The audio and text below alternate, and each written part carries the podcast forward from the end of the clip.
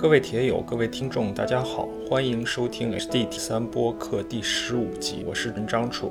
这期节目呢，我们做一点不一样的内容。我不仅仅是说节目的时长达到了两个小时，而是内容呢也跟之前的十四集稍微不一样，大家听听就知道了。另外，在每集节目的制作过程中呢，其实我都会花时间去写我的 show notes。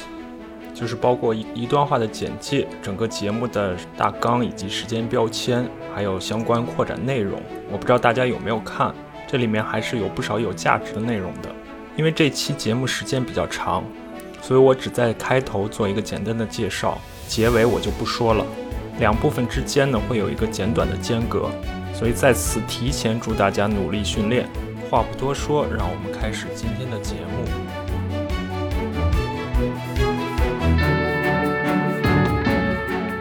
今天我们请到了两位嘉宾。我们今天这集呢，做一个特特别点的节目，我们做一些问答的环节。因为我们节目进行到现在，之前更多的是访谈，然后积累了十几集之后呢，可能有一些观众有些问题，包括尤其是之前的很多集节目，我们都请到了这种类似于大神级的人物，他们都是这个运动里面的一些领先者或者领导者。这一集呢，我们也想从另外一个角度，从新人的角度聊一聊这个运动。所以，我们其中一位嘉宾呢，之前也上过我们的节目，他就是王开元。我之前和王开元聊，在上海聊过，然后现在又想请开元来，因为我觉得开元本身对这项运动有很深的理解，我跟开元两个人也能碰撞出很多火花来。然后，另外一位嘉宾呢，他叫维亚，他是一个。真正的新人，嗯，呃，先让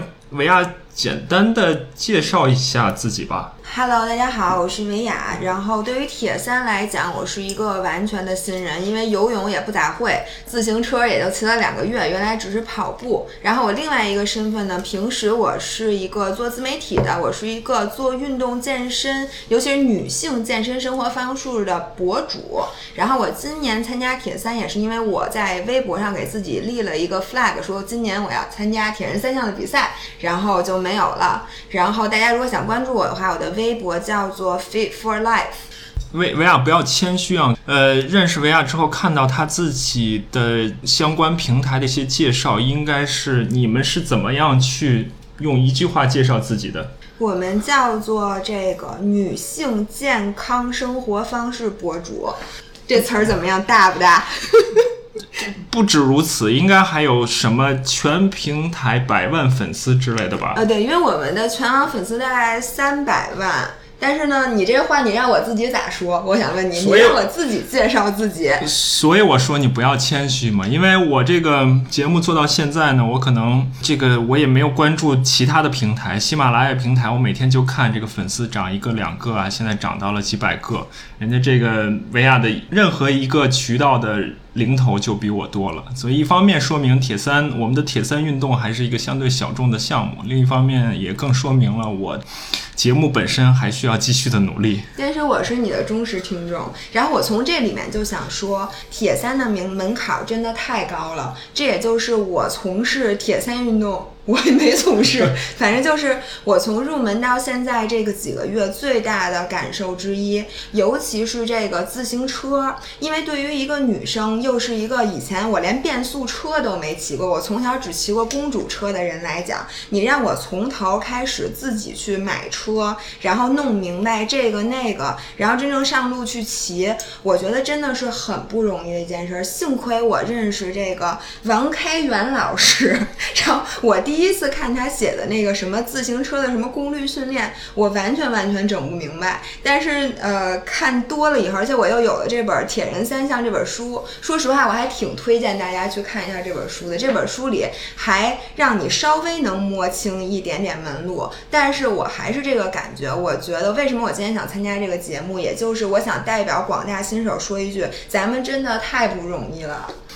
就是维亚有多新呢？一方面他是今年才给自己立的 flag，然后目前游泳因为这个疫情的原因，也自由泳也没有实质性的进展。对你像比如说你问我，你说你现在自由泳你会了吗？我给你的回答是我不知道，因为呢，我从学习自由泳其实是从去年的十一月份，在我跑完上了上海那个马拉松之后，我给立自己立的 flag，然后那会儿我才报了课，才开始在那个健身房的游泳池里开始学自由泳，然后学到了一月份中间还出了次差，等于有一个月没练。然后我本来的计划是从二月份春节我也没什么事儿，在家我好好好练习自由泳，然后今年争取在五月份参加第一个比赛，十一月份参加第二个比赛，我是这么计划的。但是由于疫情的原因，我从二月份春节前那天到现在还没有下过水呢，所以我也不知道我这游泳我到底还是是会还是不会。然后自行车的情况也差不多，我是从呃游泳彻底不能游了之后，我说那要不我就练练自行车吧。然而我并没有车，幸好我认识在骑车方面比较这个有经验的朋友，然后他帮我搞了一辆车，然后帮我 set up 了骑行台和 Swift，我才开始骑。我到现在找开源做过 fitting 之后，我大概骑了也就是两个月的时间。对，然后跑步呢，是我以前是有一定基础的。对，跑了大概两年的时间，参加过几场那个马拉松，这是我唯一有基础的一项。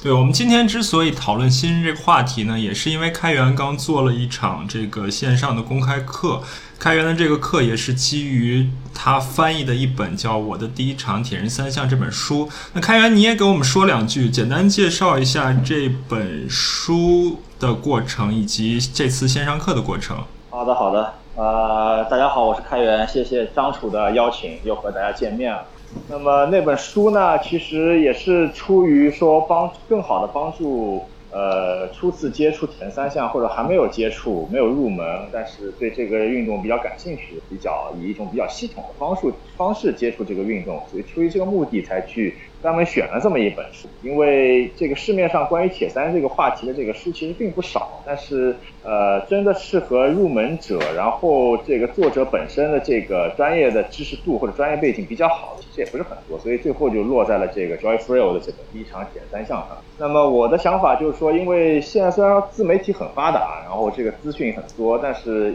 就很多资讯都比较碎片化，就今天这个人这么讲，明天那个人那么讲，其实很多人在接收了大量的碎片信息以后，自己其实缺乏比较比较好的这个足够多的这个系统的这个知识把它组织，那很多时候可能就练着练着就跑偏了。那么还有一个可能比较常见的问题就是，很多爱好者其实会偏向于去去去练自己比较熟悉或者比较擅长的这个运啊，那最终忽略了他其实是想要玩铁三，而不是玩其中的这个一项。那么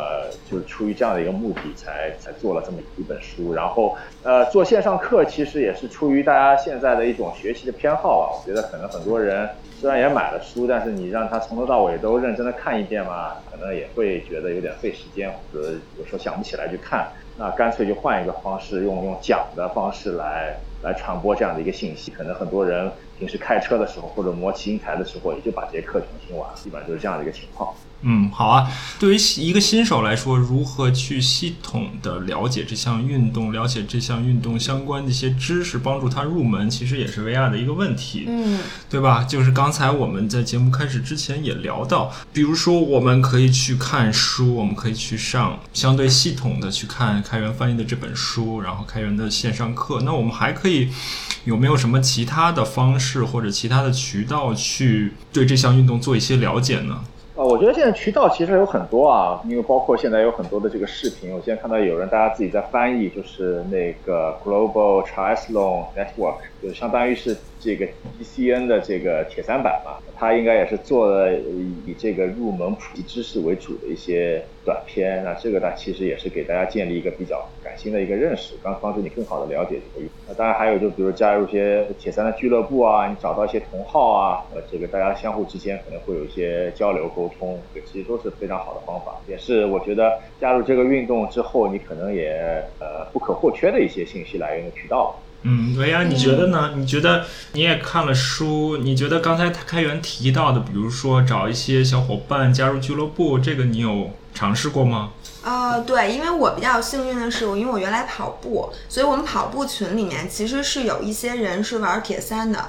所以我最开始的这些碎片化的这些零零散散的东西，其实都是从他们那儿来的。但是仍然，我整不明白，真的挺难整明白的。然后我毕，呃，然后我关注了那个开源的那个公众号什么的，它有那种系统的课，但是我不得不说，开源的东西讲的比较深。就有的时候，你对于入门的人，你如果看这个公众号，它确实也比较零散，而且有时候你一一篇看不懂吧，你就没有自信了，你就觉得它篇篇你都看不懂，因为有，而且每一篇里都有一些你是看不懂的，反正就是也挺纠结的。然后刚才开源说的那个就是 Global Triathlon 呃 Network，就是 GTN，然后同时还有 GCN，就 Global Cycling Network，这两个可能是我最开始在 YouTube 上关注的，但是毕竟它都是英文的，对于很多人来讲其实也比较难。嗯，所以我现在觉得最好的方法，因为 Joe Friel 他是不是原来还出过一本那个铁三圣经？对对对，铁三圣经，我最开始是买了那本书，好几年前就买，看不懂，对吧？一点儿我都看不，而且他那里面的那个什么训练计划什么说的，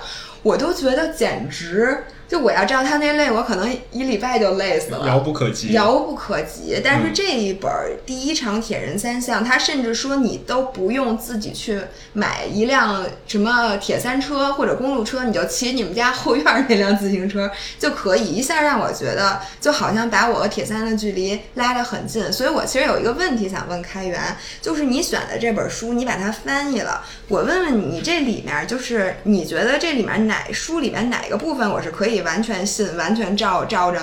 那个做的。然后哪些部分你觉得其实还有一些其他的我需要注意的，或者你觉得这书里不够完整的部分？呃，这个问题我觉得挺难回答。这个完全取决于你现在在这个运动当中所处的这个位置，而且其实呃，你可能因为之前的运动的背景不一样啊，对你来讲，你可能不就是强项。那所以说，对对于这本书里面讲的跑步的这一方面，你可不一定要。照搬的太多，你可能有自己的一些继承的这个经验或者方法，你是适用的。对于你不擅长的部分，比如说像游泳或者自行车，就是这些这个背景时间比较短的这些运动，那你可能对你来讲参考和帮助会会更多一些。所以我觉得这个答案也不是固定的。其实就取决于你完全每个人之前的一个运动的一个背景，因为对于这个运动来讲，虽然我们讲这个铁三不是说单独的由起跑三个运动分开，然后把它合在一起，但其实新人来讲，你最早接触这个铁三的运动，或者说你最开始想要先完成一场比赛，先完赛的话，它其实还是就这个由起跑的三项，你得分别的完成嘛，实际上就是这样子。所以说，我觉得还得看你实际的情况，然后各取所需吧。我觉得里面比较好的一点呢，就是它一上来没有说对于硬件、对于装备这些硬性的投资有过多的这个要求，就是你可以看到它，比如说车方面，就是你有一个可以骑的就行了，不。不不一定非得是这个很标准的公路车或者是铁三车。然后对于像这个运动训练的监控，其实也是一样，它甚至也没有提到像这个很多的电子的设备，比如说我们常常见的什么 Garmin 的铁三表啊，或者功率计啊，其实它基本上没有怎么提。它其实最简单的就是用的 RPE 嘛，这个主观的强度的一个量表。对，就是你自自己觉得自己累不累，对吧？这个我觉得其实。呃，对，对于刚入门还有一点这个无所适从的这样的一个新人来讲，这个应该是比较友好的一个方式。但是其实你很快如果跨入这个门槛以后，你又会发现又是一片新的天地，各种各样的东西又出来了。这个装备要买，那个装备要，或者这个得花钱，那个得花钱。你不光得花钱，花完钱你还得学怎么用，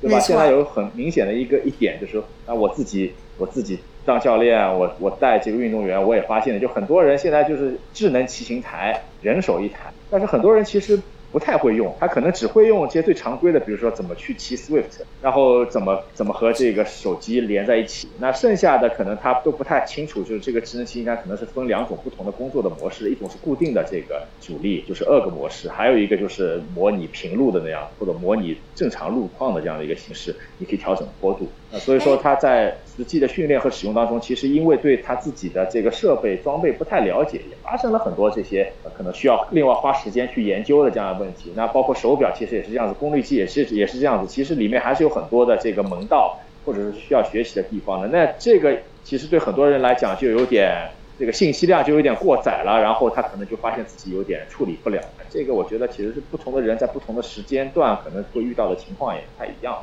那你今天能不能你们两位就帮我们指一条明路？因为你说对，对于每个人来讲，这个也不一样，那个也不一样，这个也得看，那个也得看。那比如说对于我，我又不想是那种像这个 Joe Friel 说的完全入门，就是我都骑我们家车库里一辆车，我觉得咱们也不至于，因为我相信中国很多像我一样的新手，我们是愿意花一些钱去进行投资，但是又特别怕。比如说，我买了一个这个东西，其实不用买最贵的，但是我买了一个最贵的，然后另外一个需要买最贵的，我发现我预算又不够了，所以呢，我就想让你比，比如说，呃，我先我就是想到我哪个，我说哪个啊？从器材装备的对，角度从器材？装备的角度，比如说我现在呀，我没有铁三表，我只有一块那个叫 Forerunner，呃，不是不是跑步 Forerunner，叫叫跑不不对，Phoenix 飞飞舞。对，那我比如说这个铁三表，我需不需要买？嗯，你们就给我指一条明路。这样，你先把你所有有疑问的器材装备嗯哦我先先说一下，或者你先想一下。在此之前，其实我还有一个问题，就是维亚，你作为一个新人，你是不是？我感觉上你好像习惯去系统的学习了解这项运动，然后心里多少有些底、有些数之后，然后我再开始从事这项运动，而不是说我上来就就练。然后也不去做一些系统的学习，我觉得这可能是新手的两个两个角度，或者是有有的人是希望能够做好充分的理论上面的准备，然后再去做实践。有的人上来就实践，他对理论也不是那么的关心，不是那么的感兴趣，他更多的只是去每天的去做这三项运动。你是哪一种呢？我是绝对是理论加装备派。嗯，就你还有一类就是只买器材的，嗯。就是我甭管怎么着，需不需要我配不配，我先得把所有的器材都买回家，我用不用会不会用再单说。我是结合了理论派加上器材派，就是我做一件事儿之之前，我需要把这个从头到尾大概的这个 story，还有比如说这个东西它，比如说游泳，你怎么叫游得好，怎么叫游得不好，顶尖运动员是什么水平，顶尖运动员和我到底有什么样的差距，这个这个这个运运动是拼什么的，嗯，就这些都得整明白。所以我觉得维亚还是挺严谨的。虽然他说他看不懂那个开源之前公众号里面好多那个开源自己觉得特别嗨的那种学术文章，但是呢，他还是。我觉得薇娅还是希望能够看到铁三整个这个项目一个图景之后，然后看到自己和这个整个图景之间的差距之后，联系和差距之后，再去真正的投入到每天的训练里面。对是，吧而且我有一个心理，我觉得是不是女生很多？就是我老觉得我这个事儿做不好，是因为我这装备没买，或者说如果我没有这个装备，就会很大的影响我的训练热情。就我老觉得我现在练就亏着我自己了，你能理解这种感觉吗？好，那下面你就可以说说一说你现在有疑问的装备，然后让开源来看一看这些装备到底值不值得买。如果买的话，买到什么样的档次、什么样的层次就可以了。对，首先游泳其实就是那个胶衣。然后我觉得游泳对我来讲就主要就是这个，然后骑车就比较多了，因为我不是刚开始骑嘛。然后首先车你需要大概买一个多少钱的车？然后这个 fitting 其实也挺贵的，fitting 因为我已经做了，但是 fitting 大家需不需要做？然后就是你表需不需要真的换一个铁三表？然后码表需不需要买？那骑行台我看有特别贵的，什么瓦呃瓦护啊，嗯什么 tax，嗯，还有什么那种，还有带车的，还有我这种不就把车架上去的，嗯嗯就反正都不一样。还有那种跟跑步机似的，又能跑步又能骑车，嗯嗯嗯你知道，反正特别 fancy。然后我想想，骑车还有还有什么东西啊？我现在心率带你有没有？哦，心率带我有，嗯，但是我也整不什么 ANT 加什么嗯嗯嗯蓝牙，反正就是、呃，对，心率带还有什么那种骑行专用的功率计，呃，功率计不是装车上的吗？嗯是吧？嗯，就是功率计是你有可能智能骑行台本身就在功率计，然后车上再来一个功率计。哦，车上再来一个嗯功率计。嗯，OK，然后对对，基本上就是就先说这些然后跑其实没比较简什么单对跑步不就是一双鞋简嘛，对吧？所以，所以这些呃维亚说的这些器材装备，开源可能在他的那课上讲过了一些。那你再给我们回顾一下提的这个这些这些东西。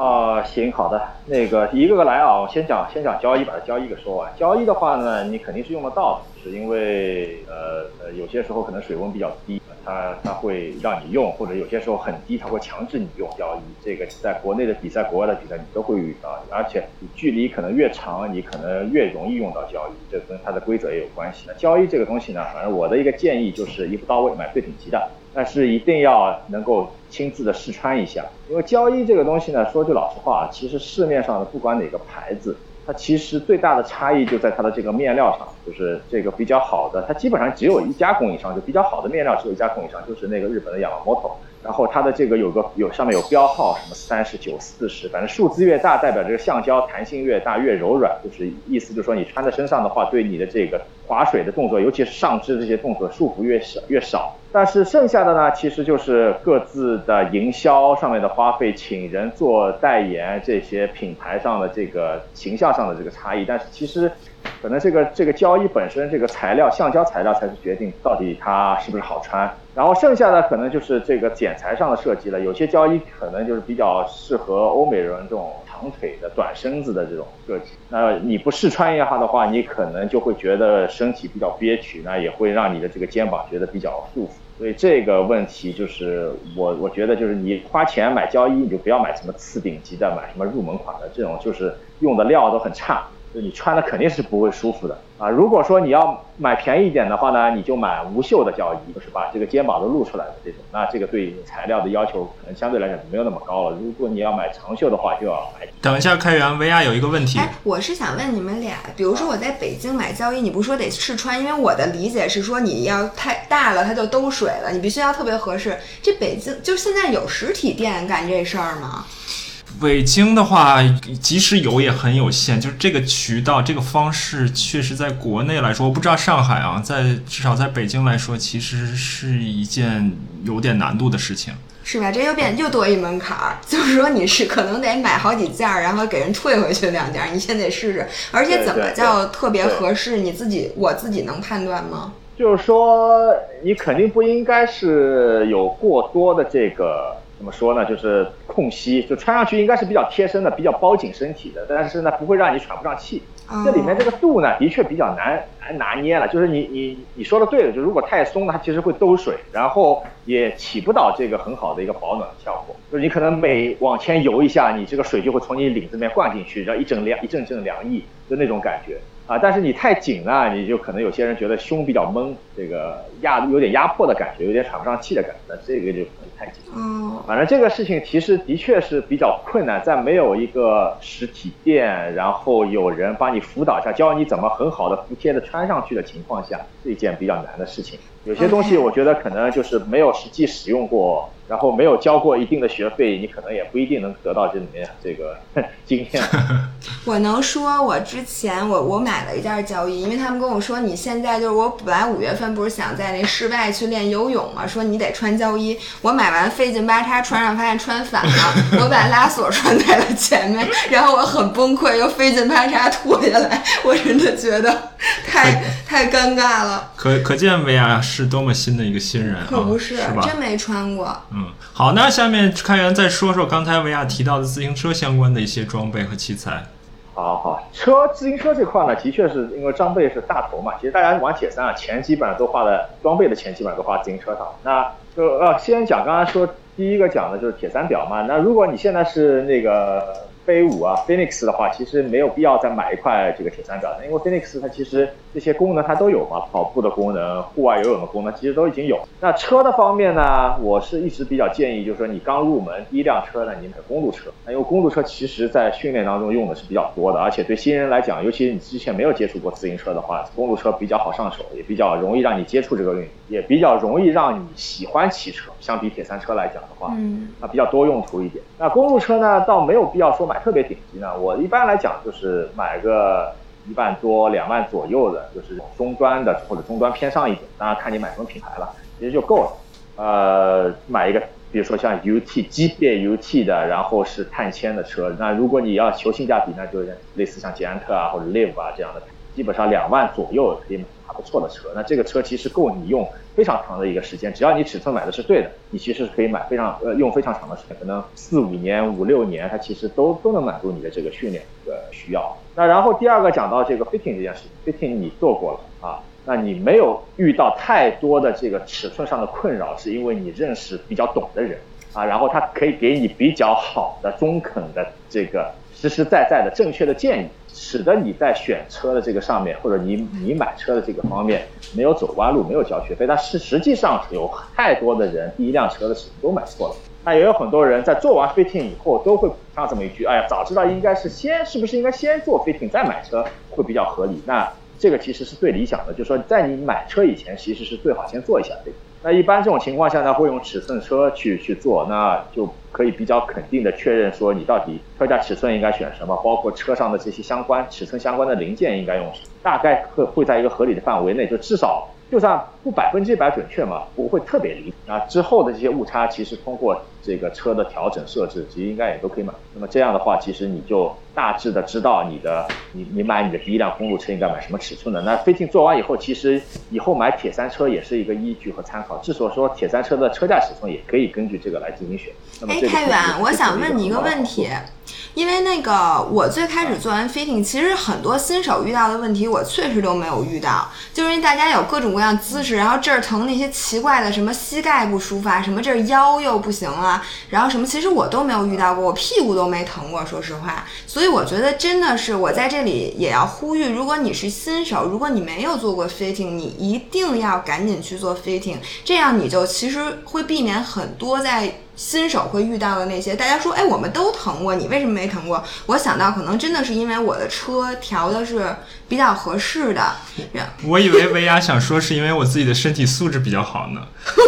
不，这这确实也是一个原因，因为之前我跟开源聊过，在第在我跟开源聊的那一集节目里面，我们就聊到过，就是开源提到一点，到底是。人去适应车，还是车去适应人的问题？如果你作为一个身体素质比较好的人，你的灵活性、你的稳定性，你又没有明显的一些身体功能上面的缺失，你就比较容易去适应你的车。所以这这这个也是一个我能想到的一点。对，但是我想问的问题是在于，比如说开源，我现在换了一个车架，或者说我在，比如说我买，就就说我换车架吧，我还需要再重新去做一次 fitting 吗？呃，这个的话其实不是必须的了，就是如果说你是同样是公路车，你换了一个别的车架或者换了一个别的车款，那个之前的 fitting 的这个数据呢，其实是可以被复制过去。当然，复制的这个精准的程度取决于这个操操作具体操作的这个人啊，技师的这个。水平了，因为里面还涉及到一些这个计算啊、测量啊，但是理论上来讲，其实是可以比较好的复制过来。那么换一个角度讲，呢如果说是刚开始骑车不久的人，刚入门，其实说句老实话，你的前两年到三年可能是一次 fitting 那是不够的，因为你的这个骑行的技术在逐渐逐渐的成型，在逐渐逐渐的这个定型的过程当中，其实还是会发生很多变化的。那我自己做 fitting 的有个很大的一个。感觉就是，其实给新人做 fitting 是挺难的，因为他对车的感觉不太好，就他每次上去坐的位置都不太一样，一会儿往前坐，一会儿往后坐，对吧？一会儿这样这样的姿势，一会儿那样的姿势，其实或多或少的都会跟这个调整的准确度会有会有联系。那有时候发现这个里面的对应关系就没那么强，给我的这个调整带来一些困惑。举个例子，比如说我想要把坐垫往前推一点，我的意思就是希望看到它。在我坐垫往前推了以后，它表现出来的身体的这些运动的这个数据也是往前的。哎，很多新人，你把坐垫往前推了，他还把屁股往后多挪一挪，反而坐得更靠后了。那么这种其实就是调整上会发生的一些问题，那导致最后的这个结果可能不一定非常的精准。但是随着他的这个骑行经验的增加，的骑行骑车年数的增长，他其实在车上的这个动作会越来越的运定定型，他的这个技术动作会越来越稳定。那么这样的人，其实再去做一下飞艇，有利于更好的把它这个呃设置呃更加的精细化。那么反正就是前两年可能你是需要再做个一次到两次的，额外的再多做一次到两次。那具体说你买了车以后到底要不要做？那如果说能够保证这个车的尺寸的复制是比较准确的前提下，那这个其实完全取决于你的一个意愿，你你是不是愿意说再花一点时间花一点钱再去看一看到底自己这个骑行的技术动作上是不是需要进一步的进行这个微调。接着你刚才说的一点，我还想继续说下去，就是其实 fitting 不光是帮你调车了，fitting 其实是在我的 fitting 过程当中，其实还在关注，比如说你的一些呃动作，比如说你是怎么做的，你的坐姿有没有问题，那这个可能会关系到你屁股会不会疼，或者你腰部会会会不会疼，或者你脖子会不会疼。然后还有就是你的踩踏的动作，那这个其实也是 fitting 的过程当中经常会发现的，就是有些人。可能一开始是听了别人的一些讲法，导致他养成一些错误的车上的这个骑行的这个习惯，最终慢慢慢慢积累形成一些运动伤害，这个其实是非常常见的。到之后来做了 fitting，发现这个是有问题的，要改，你就发现他很难改，因为他的动作已经习惯了，那他还得花时间重新去学习新的正确的这个技能。所以说这个里面呢，也不完全说是人去适应车，就是说你任何一项运动，你在运动技能上，它大大致都应该有一个合理的框架。那在这个框架之内，可能跟你的个体差异是更相关的。你可以这样一点或者那样一点，问题都不大，都是在合理范围内。但是你超出这个大的技术的框架了，那我觉得其实是有必要做一定的这个改进。所以说这也不能完全讲就是人去适应车或者让车去适应人。这里面其实是有一个相互妥协的这么一个过程。然后，其实你说到这个骑行的很多技术，因为之后也没有什么别的装备。哎，对对，先让他先把装备说完，还有功率功率计啊什么。你在开源还剩下刚才码表，刚才维亚提到的几个器材装备，你每一个装备用一句话或者两句话给我们做一些你的你的观点陈述。啊，行好，就是码表是要的，码表要的。你虽然有个铁三表，但是你需要一块自行车的码表，因为铁三表的边太小了，你数字根本看不清，在骑车的时候。然后你老是把手手腕翻过来去看呢，其实也不太方便。所以码表要买一块，也不差这点钱，对吧？一个码表可以用上三四年，四年没有问题。然后接下去是什么？骑行台和功率计是吧？对，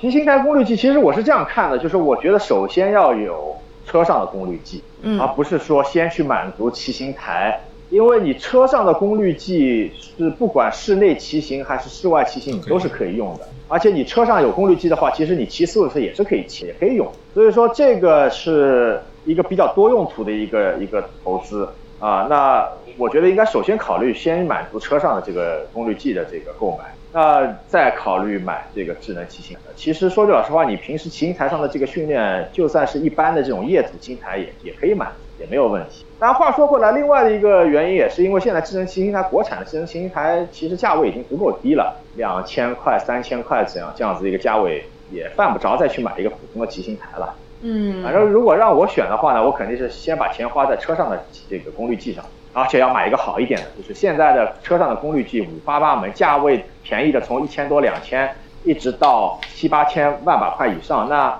我。觉得你功车上的这个功率器其实是很重要的，这个一定要买上市时间比较久的这些品。所以说这个东西呢，就跟交易一样的，你要买你就买个好一点的，买个一步到位的，不要来来回回的给它折腾。你买个不准的，你老是怀疑这数据到底是对还是不对，这个其实也是很烦人的。而且在跟你教练沟通的过程当中，其实也是创造了很多这种产生误解或者误会的这样一种可能性啊。这是功率计的看法。那骑行台，我觉得目前国内的国产的功率骑行台，比如说像智骑、像麦金，这个已经做的足够好，没有必要再去花更多的钱去买进口的品。这个是我的观点，包括我，这是我自己使用的体会。这样。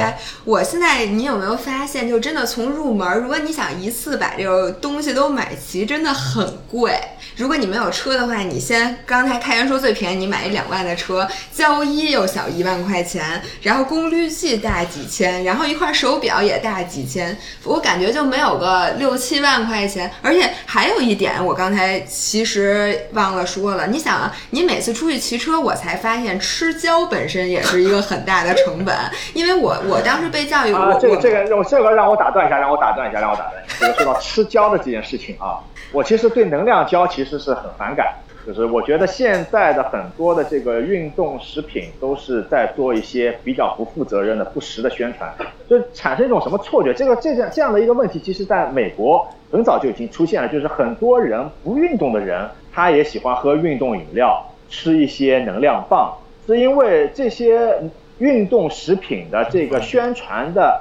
给人产生的这种 image 的感觉，就是这个东西是健康的，是是带有正能量、带有活力的，让你变得更加的这个怎么说呢？运动能力会提升的。这完全不是这个样子。胶是什么？胶其实就是你看看成分，最主要的两样东西，一个就是葡萄糖和麦芽糊精的一定程度上的配比，有些可能是葡萄糖多一点，或者砂糖多一点，有些可能是麦芽糊精多一点，就是反正代表了单糖和多糖嘛。嗯，那说白了，这个东西就是糖浆，对吧？那而且就是它是一种半液态的这种流流质式的这种糖浆啊，这个东西其实是就是垃圾食品嘛，说白了就是垃圾食品。那其实除了热量以外，没有任何其他的东西。嗯，而且这个能量胶，能量胶其实是比较容易引起你这个血糖的这个波动的啊。那这个实际上呃可能也不是特别的好，就是一定程度上，如果你一直吃这样的东西，你很有可能会产生胰岛素的抵抗，那可能就是一些什么。说的夸张一点，就是什么二期二型糖尿病的前期的这样的一些症状，就都可能跟这个东西是有一定的关系的。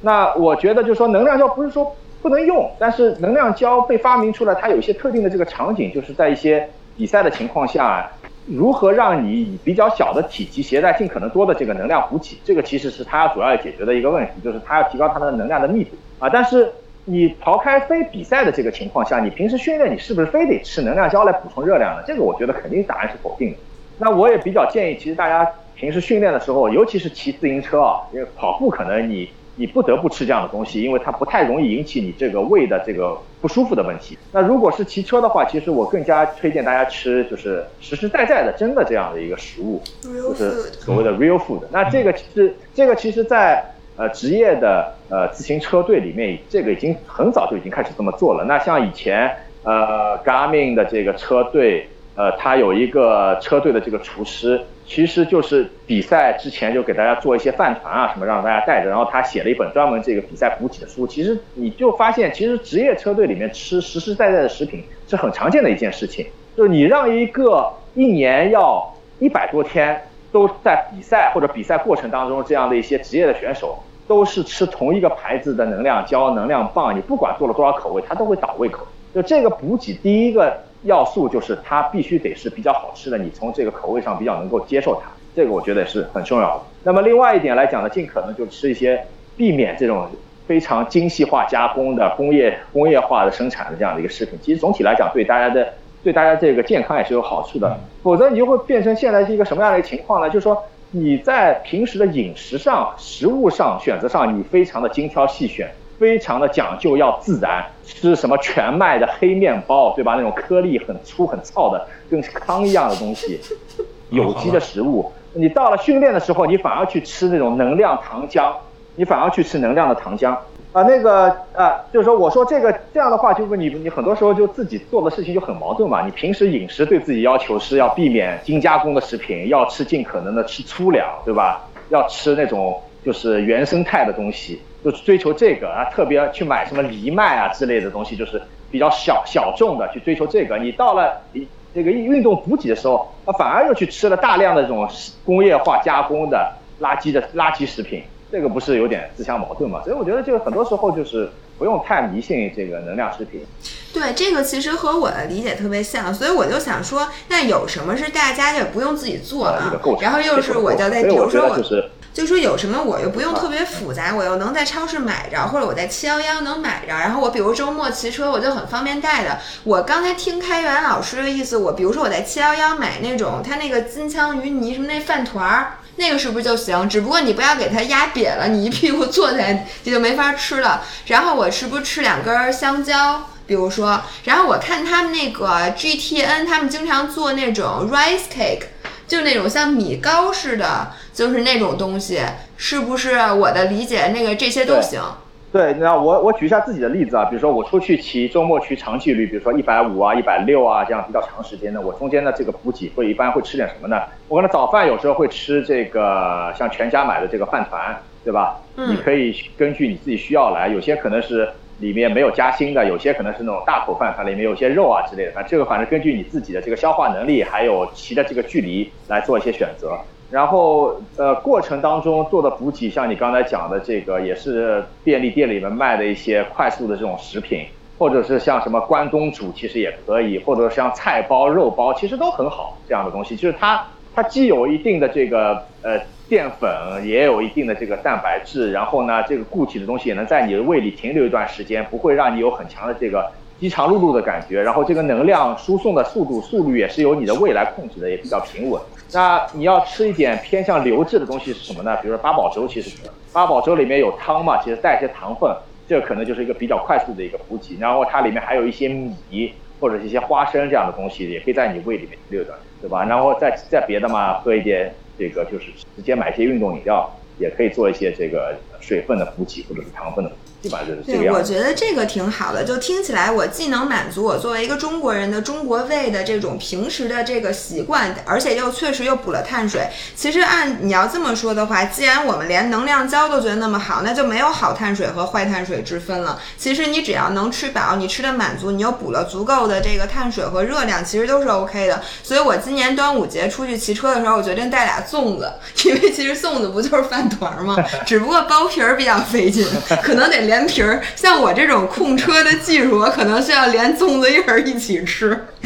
要不然我就得只能下车了。对，所以呢，我们刚才聊了器材装备，聊了一点点运动营养上面的话题。维亚刚才也提到控车，所以下面我们可能聊一聊训练相关的一些问题。一方面，训练相关的关于技能、技巧、技术方面的；另一方面，就是关于体能。我相信这两方面，维亚作为一个新人，他都有一点问题。我不是一点问题，我这问题，对我先问一个，我我我先说一个我最大的感受啊，我就觉得其实练铁人三项，真正的能叫做一个铁人，其实并不是因为比赛那天你毅力有多么能坚持，因为我们比赛的时候都会很兴奋，你都会超常发挥。其实我觉得那天你怎么都能坚持下来，但是我觉得平时就是这个，因为铁人三项这个对于训练时间对你的 commitment 的要求其实是非常。非常非常高的，所以我觉得能把训练计划坚持下来，就算你不比赛，你也配称作一个铁人。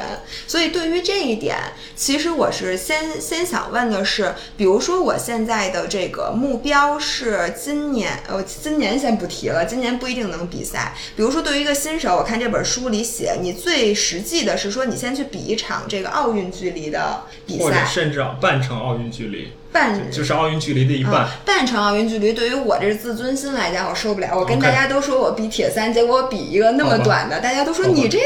我也能行啊，我就得比一个大家都觉得哇你好棒，但是又不至于让我自己崩溃的那比赛。所以我觉得要不就奥运距离，要不七十点三。我曾经想过去直接比七十点三，但是看完这本书之后，我被劝退了。我说好，那我先比个奥运距离。那如果是比奥运距离的话，对于我这种基础，你们觉得我每周至少要练多少个小时？是，呃，这个是这样子啊，就是对新人来讲，你你玩铁三，你首先先要确定自己这个三项单独的这个距离你都能完成。比如第一个说你游泳，你你的这个一千五百米，你连续游能游完吗？这个这个问题先要有个肯定的回答，然后再去讨论后面的这个这些问题。因为绝大多数人来讲，骑车四十公里、跑十公里可能都不是在完赛上都不是不是什么特别大的问题，可能只是完成时间的这个这个这个点。但是游泳很多人的确是。它的一个入门的一个绊脚石，所以先把游泳这个攻克了，然后再讨论这个训练的时间的问题。那如果说在没有说游泳的这个游泳如果不是一个问题的话，基本上你一周训练，可能我觉得至少是五到六个小时起吧，六个小时起啊，哎，那我确保你可能会比较从容吧。六个小时对我来讲其实是比较轻松的，因为我相对来说还是比较刻苦的。呃，我觉得我每天练一到两个小时应该是可以满足的。然后如果我没有游泳的问题的话，那我依然第一次参加比赛不能激进一点，我直接去报一个七七零三吗？我还是得从那个 奥运距离开始吗？呃，我觉得这倒不是说不一定不行啊，就是第一场比赛去七零三，但这个这个过程其实到后来你会发现就没有那么多的乐趣了。这个过程可能比赛的后半程，尤其是跑步的这个半马，你基本上就是在熬。因为也有人一上来就去比个大铁的，其实他也比完了。因为现在的这些比赛，尤其像七零三大铁这样的赛程的设置，它的这个其实蛮巧妙的，就是你出去跟人说这样的一个比赛，别人都会讲哇，这个比赛。参加的是要死人的，但实际上基本上都能熬下来，就是你很难被关门啊，除非你特别有问题或者出了一些什么状况，你才会被关门。一般你只要能熬，你都能把它熬下来，就是这个样子啊。但是到后来你就会不停的问自己，我为什么要来参加这个这个？对吧？所以说这个就取决于你怎么看待这个问题，你是不是觉得这样子有乐趣？那如果你觉得自己熬一熬也挺有乐趣的，至少说之后能够出去跟人讲，获得别人的羡慕，那这个当然就是你自己的决定了。然后以后可能再也不比赛了，因为想起上次可能是爬完了跑步的那半程就不想再比赛了，从此退出铁人三项。对，OK，呃，然后呢？也不排除这样的可能性啊。对，然后如果说作为一个就是游泳 OK，然后跑步也能跑，当然骑车也能骑的。我看这里面书里面写的是，其实你大部分时间是要花在那个骑车上面的，因为你毕竟比赛的时间最长的是在骑车上。然后我想问一下关于骑车的问题，因为骑车我毕竟太新太新了，我就想，因为跑步的。它的技巧性在于，你如果跑姿很不正确的话，你别说比赛了，你在训练的过程中可能就会有各种各样的伤害。因为跑步是一个冲击性很大的这个运动，所以其实跑姿对跑步这件事儿本身是非常重要的。那我想，对于骑车来讲，是说也是如此呢，还是说就是对于新手来讲，其实你就先骑？因为骑车并不是那么容易受伤嘛，你就先骑一段时间，你再练技术，还是从头就要开始练技术？因为我看书里面写了各种什么单腿画圆呀，什么用脚面顶着那个什么九九点到三点，就这些对新人来讲有多重要？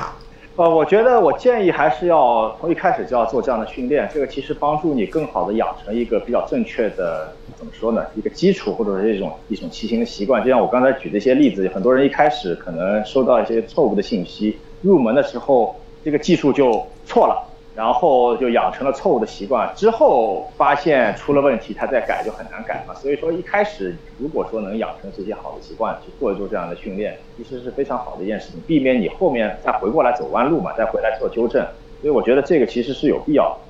所以，那需不需要找一个教练？就是说，就比如说我找一个人，你给我看看我这个骑车姿势，还是说，就是比如说做 fitting 的时候你就给看了，是吧？对我做 fitting 的时候，其实会比较留意，一个是你的坐姿，然后留意你的一个踩踏的一些动技术上的一个动作。其实这个应该就是自行车上面比较关键的这个两个点吧。再结合上这个整个 fitting，然后你整个骑行姿势的一个调整，那我觉得就是这个就有点相当于跑步的一个跑姿了。当然，就是其实你如果真的要讲避免受伤的话，光是跑姿对或者骑姿对这个也是不够的，因为这件事情归根结底，你是不是会受伤，其实是跟你的力量水平是有很大的关系的。就说你的力量水平决定了你的训练的负荷，你的力量水平越高，你的训练负荷可以越大，或者说讲大白话就是你力量。力量越好，你就越耐造，你越不容易受伤。其实说白了就是这样子。所以说技术只是其中的一部分啊，那力量也是非常重要的。那么这个力量这一块，其实也是现在很多的耐力的爱好者非常忽视的一点。就是很多人就觉得我是耐力项目，我不需要力量。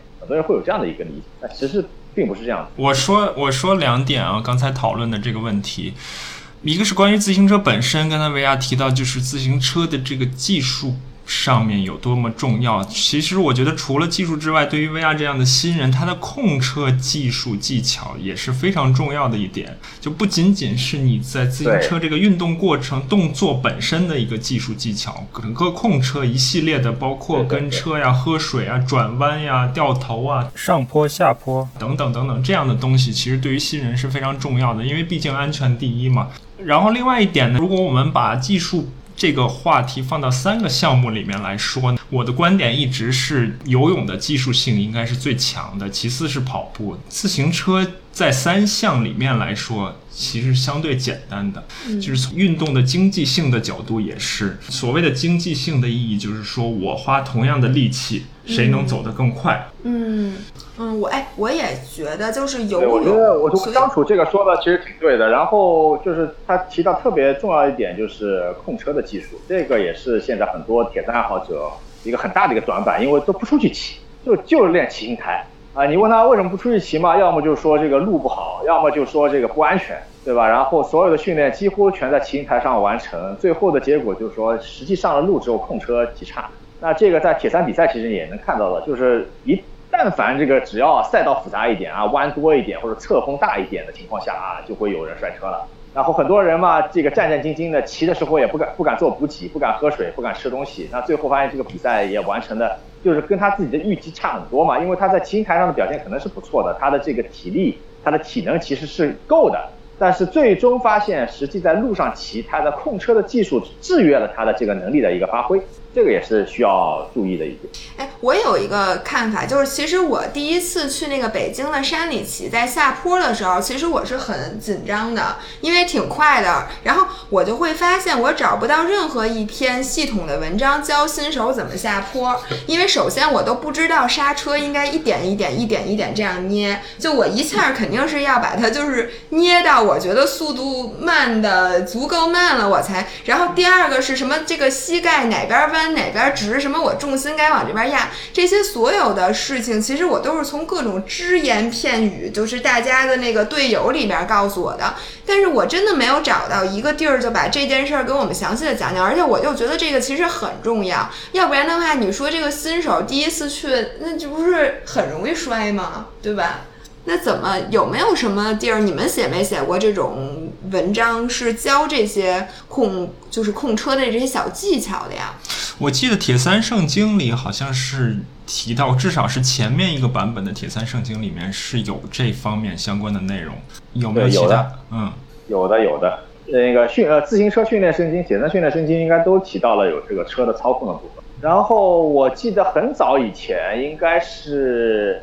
我刚开始接触自行车的时候，零五零六年那个时候，我跟邹城两个人翻译过一本电子书，叫做《职业车手的二十九个秘诀》还是三十九个秘诀，反正就是职业车手的秘诀。然后里面有有有一篇是专门讲怎么控车的。这个有一些就是那个电子书当时翻译完了，传到论坛上，已经过了很长时间了，我不确定是不是还能搜得到。好，我们去搜搜。如果看到的话，请你放在你的那个博客的底下。我觉得应该不只是我需要这个东西吧。然后还有就是，我买了一个那个滚轴，然后我现在还没有开始用，是不是这个其实练控车比较好啊？还能拍出非常酷的视频。对对对，滚筒其实对你整体操控帮助很大的。然后你练了滚筒以后，其实你发现你路骑的信心，尤其是遇到一些地面的这个状况的时候，有沟啊，有坎啊。有坑啊，或者要避让的时候，你会发现你明显是有兴趣做这些操作，所以这个我觉得其实也是值得考虑的。就除了你的智能骑行台以外，再买一个滚筒骑行台也是值得考虑的啊。然后我还有一个，其实就是一直不是特别想明白的，就是有的时候你制定了这个计划吧，然后你有的时候会觉得今天其实身体上是很累的。然后，但是又不是到那种你完全累得崩溃了。你说我今天肯定一步都动不了的那种情况，你身体也没受伤，你就是累。那在这种情况下，你怎么把握在什么样什么样的情况下你要继续练，什么样的情况下你你就不练了？因为有的时候你恢复一天你会觉得感觉很好，有的时候你越恢复越越累，因为你就懒了。然后你之后的计划你就更不能坚持了。所以就是新新手有没有一个比较好的这个小的什么技巧？就怎么把握这个训练的强度以及休息，因为我觉得这个太因人而异了。有的人特别抗造，但是他一下要伤，他就伤很久，或者他一下就是要生场大病。但有的人就非常的娇气，但是他他其实你就应该让他多 push 他。所以这个有你们俩有没有什么经验？因为你们带过那么多学员。呃，这个我觉得其实还是本身跟训练计划的安排有比较大的一个关系啊。就首先这个东西不是一个你发生以后再去做反应的事情啊，更多的应该有先有个预判，就是你根据过往的经验，可能会了解到差不多什么样的强度或者什么样的一个时间长度的训练对你的身体会造成什么样的一个反应。这当然仅仅是指的训练本身啊。因为造成你这个疲劳的，可能还有其他很多的因素，比如工作的因素，你晚上睡觉的这个因素，休息的因素，其实都有关系。但是总体我们先讲这个，你除开运动以外这些因素，你可控的情况下，其实主要是运动造成你的这个疲劳。那这个应该会有一些鲜艳的经验告诉你，到底说这个练完以后我会是怎么样的。这个其实很重要，就是我觉得很多人。太过于忽视自己身体的一个反馈了，但是他不去总结自己身体对于训练或者对于这个运动负荷的一个反应，这个我觉得是很多人需要去注意的地方。就是有很多人都不知道什么叫累，就是你让他放松跑，他结果结果给你哼哧哼哧哼哧跑了，把自己跑得很累，他觉得我这个叫放松跑。就是现在有很多人是这样的情况，他不知道什么叫放松，什么叫什么叫累，他搞不清楚。这个我觉得首先是要补上这一课的，要学习这个这个东西。然后就是说，这个你你的这个整体的训练的计划的安排的思路到底是怎么样的？那你肯定是不能说你每次都要把自己 push 到这个太到到真的是到很疲劳，或者说到非常疲劳这么一个状态。就是说这个训练要张弛有度，就是要有松有紧。那你可能有些训练练完以后，其实并不是并不是太累，你甚至觉得你还能继续再练下去，但这个时候可能也需要停了。那么这个时候的松是为了之后的紧，就是说你可能一周里面的确是需要有一次到两次的训练，它强度其实是非常大的，会产生非常强的这个疲劳的这个感觉。那么这种情况下就是有强有弱交织起来，你可能你的身体会适应的会更快一点，而不是说把它全平均摊开，你每次都练得很累，然后每次呢又觉得自己恢复的不是很彻底，这样子可能会。持续性的疲劳的一个积累那，最终可能导致就是过度训练，或者是这个训练效果不理想。哎，这里面我想 echo 一下，就是因为其实作为新手，我非常了解新手的心理，因为他永远觉得自己练的不够。我觉得并不是新手不知道累，谁不知道累啊？只不过他老觉得我。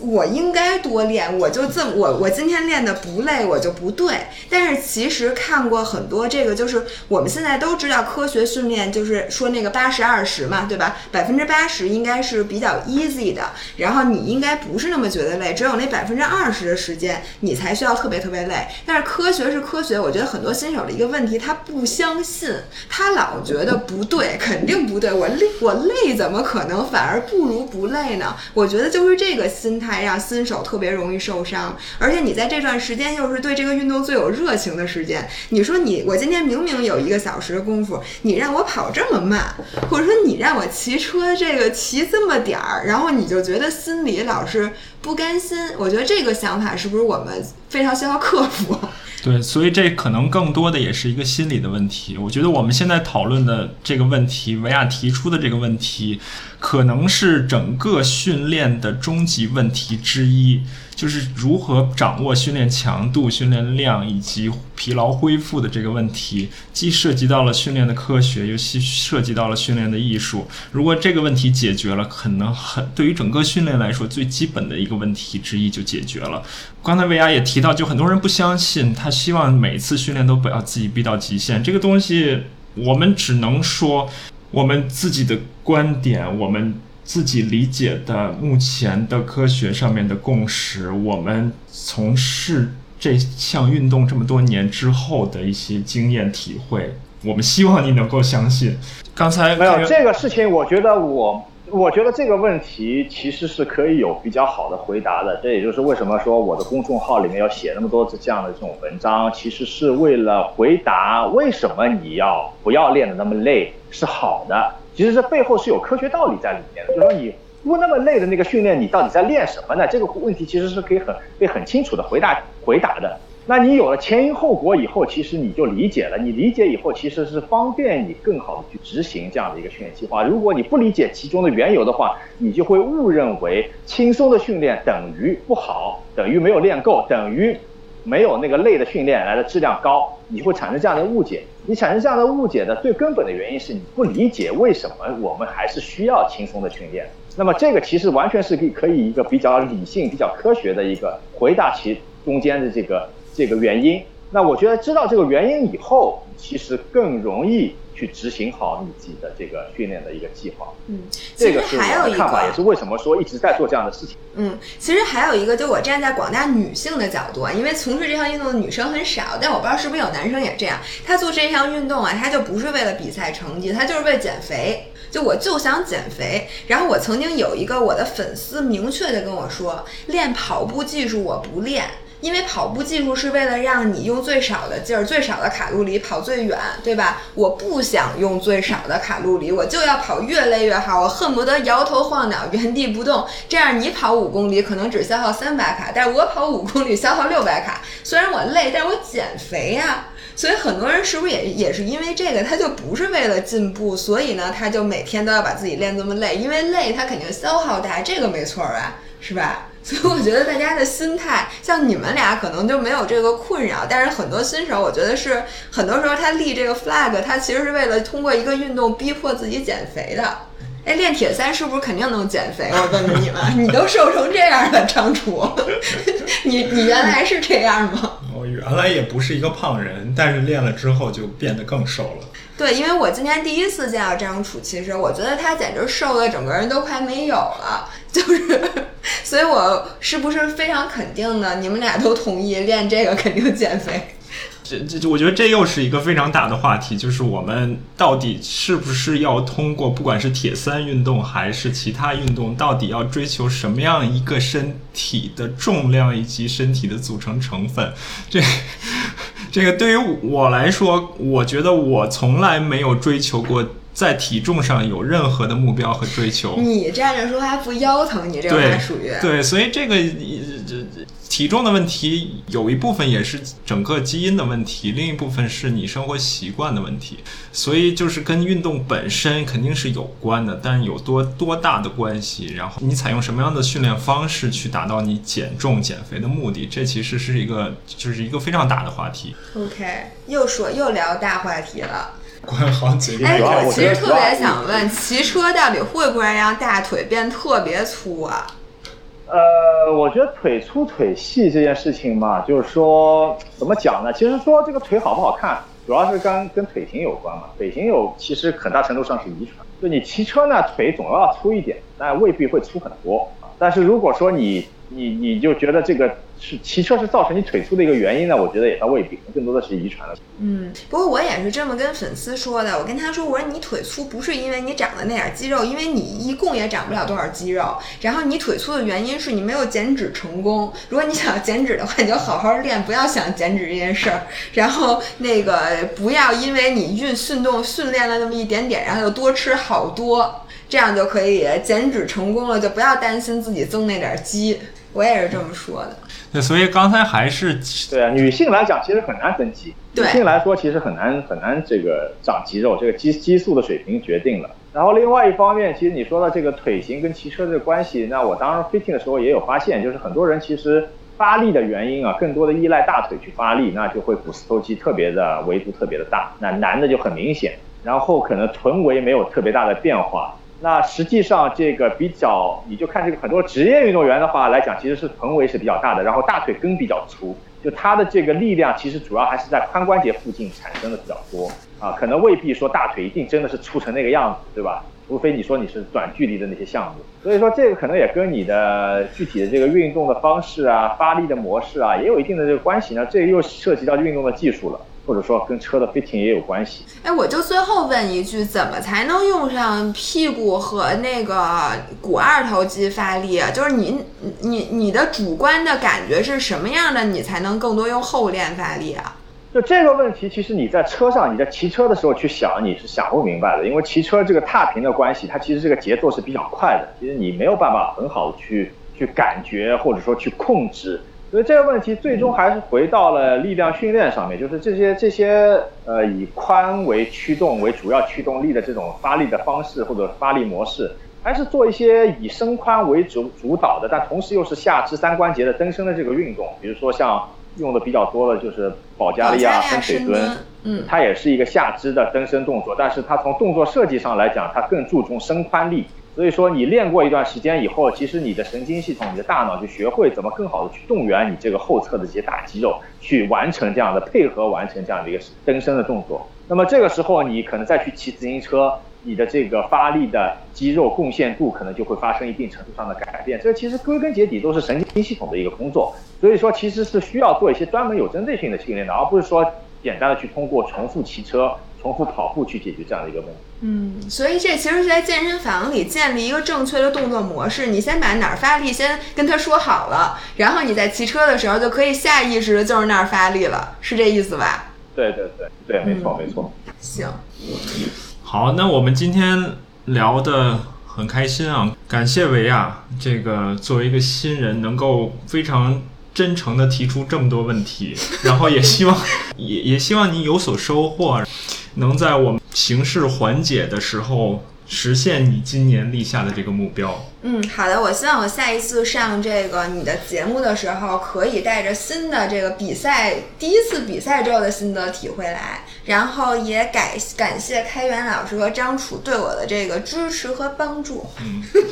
好，那先这样啊，我先挂了。好好，拜拜，拜拜，拜拜啊，拜拜。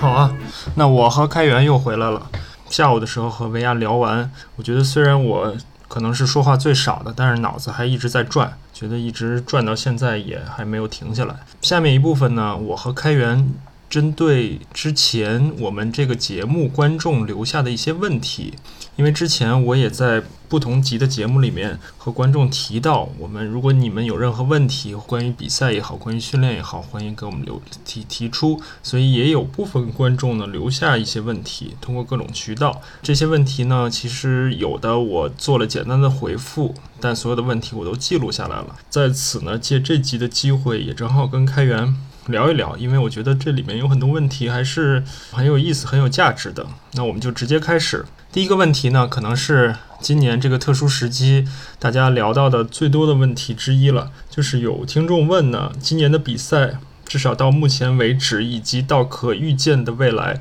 比赛都基本都停摆了，我们到底在为什么而训练？这是我们的第一个问题，这个问题也很明确了，我们也不用去做过多的解释了。开源，你是怎么怎么看的？你有没有和你的运动员们或你的朋友们、你身边的人们聊聊起到过这个问题？啊，这个问题其实聊到过，因为大家的确有这样的一个困惑，包括我记得在春节前后吧，好像。是给 irm 那边录了一个视频，是也是说了这么一个话题，说这个比赛还期没有办法确定，那原本的这个备赛的这个日程安排都被打乱了，那么怎么来做一些调整？其实跟这个问题也比较相似。嗯，那我觉得就是说，呃，站在我的角度的话，因为呃，可能问这样的问题的人，或者有这样疑惑的人，他不一定是，就是说这个非常的。呃，就是一定要参加比赛，或者说这个比赛的意愿这么强烈的，这个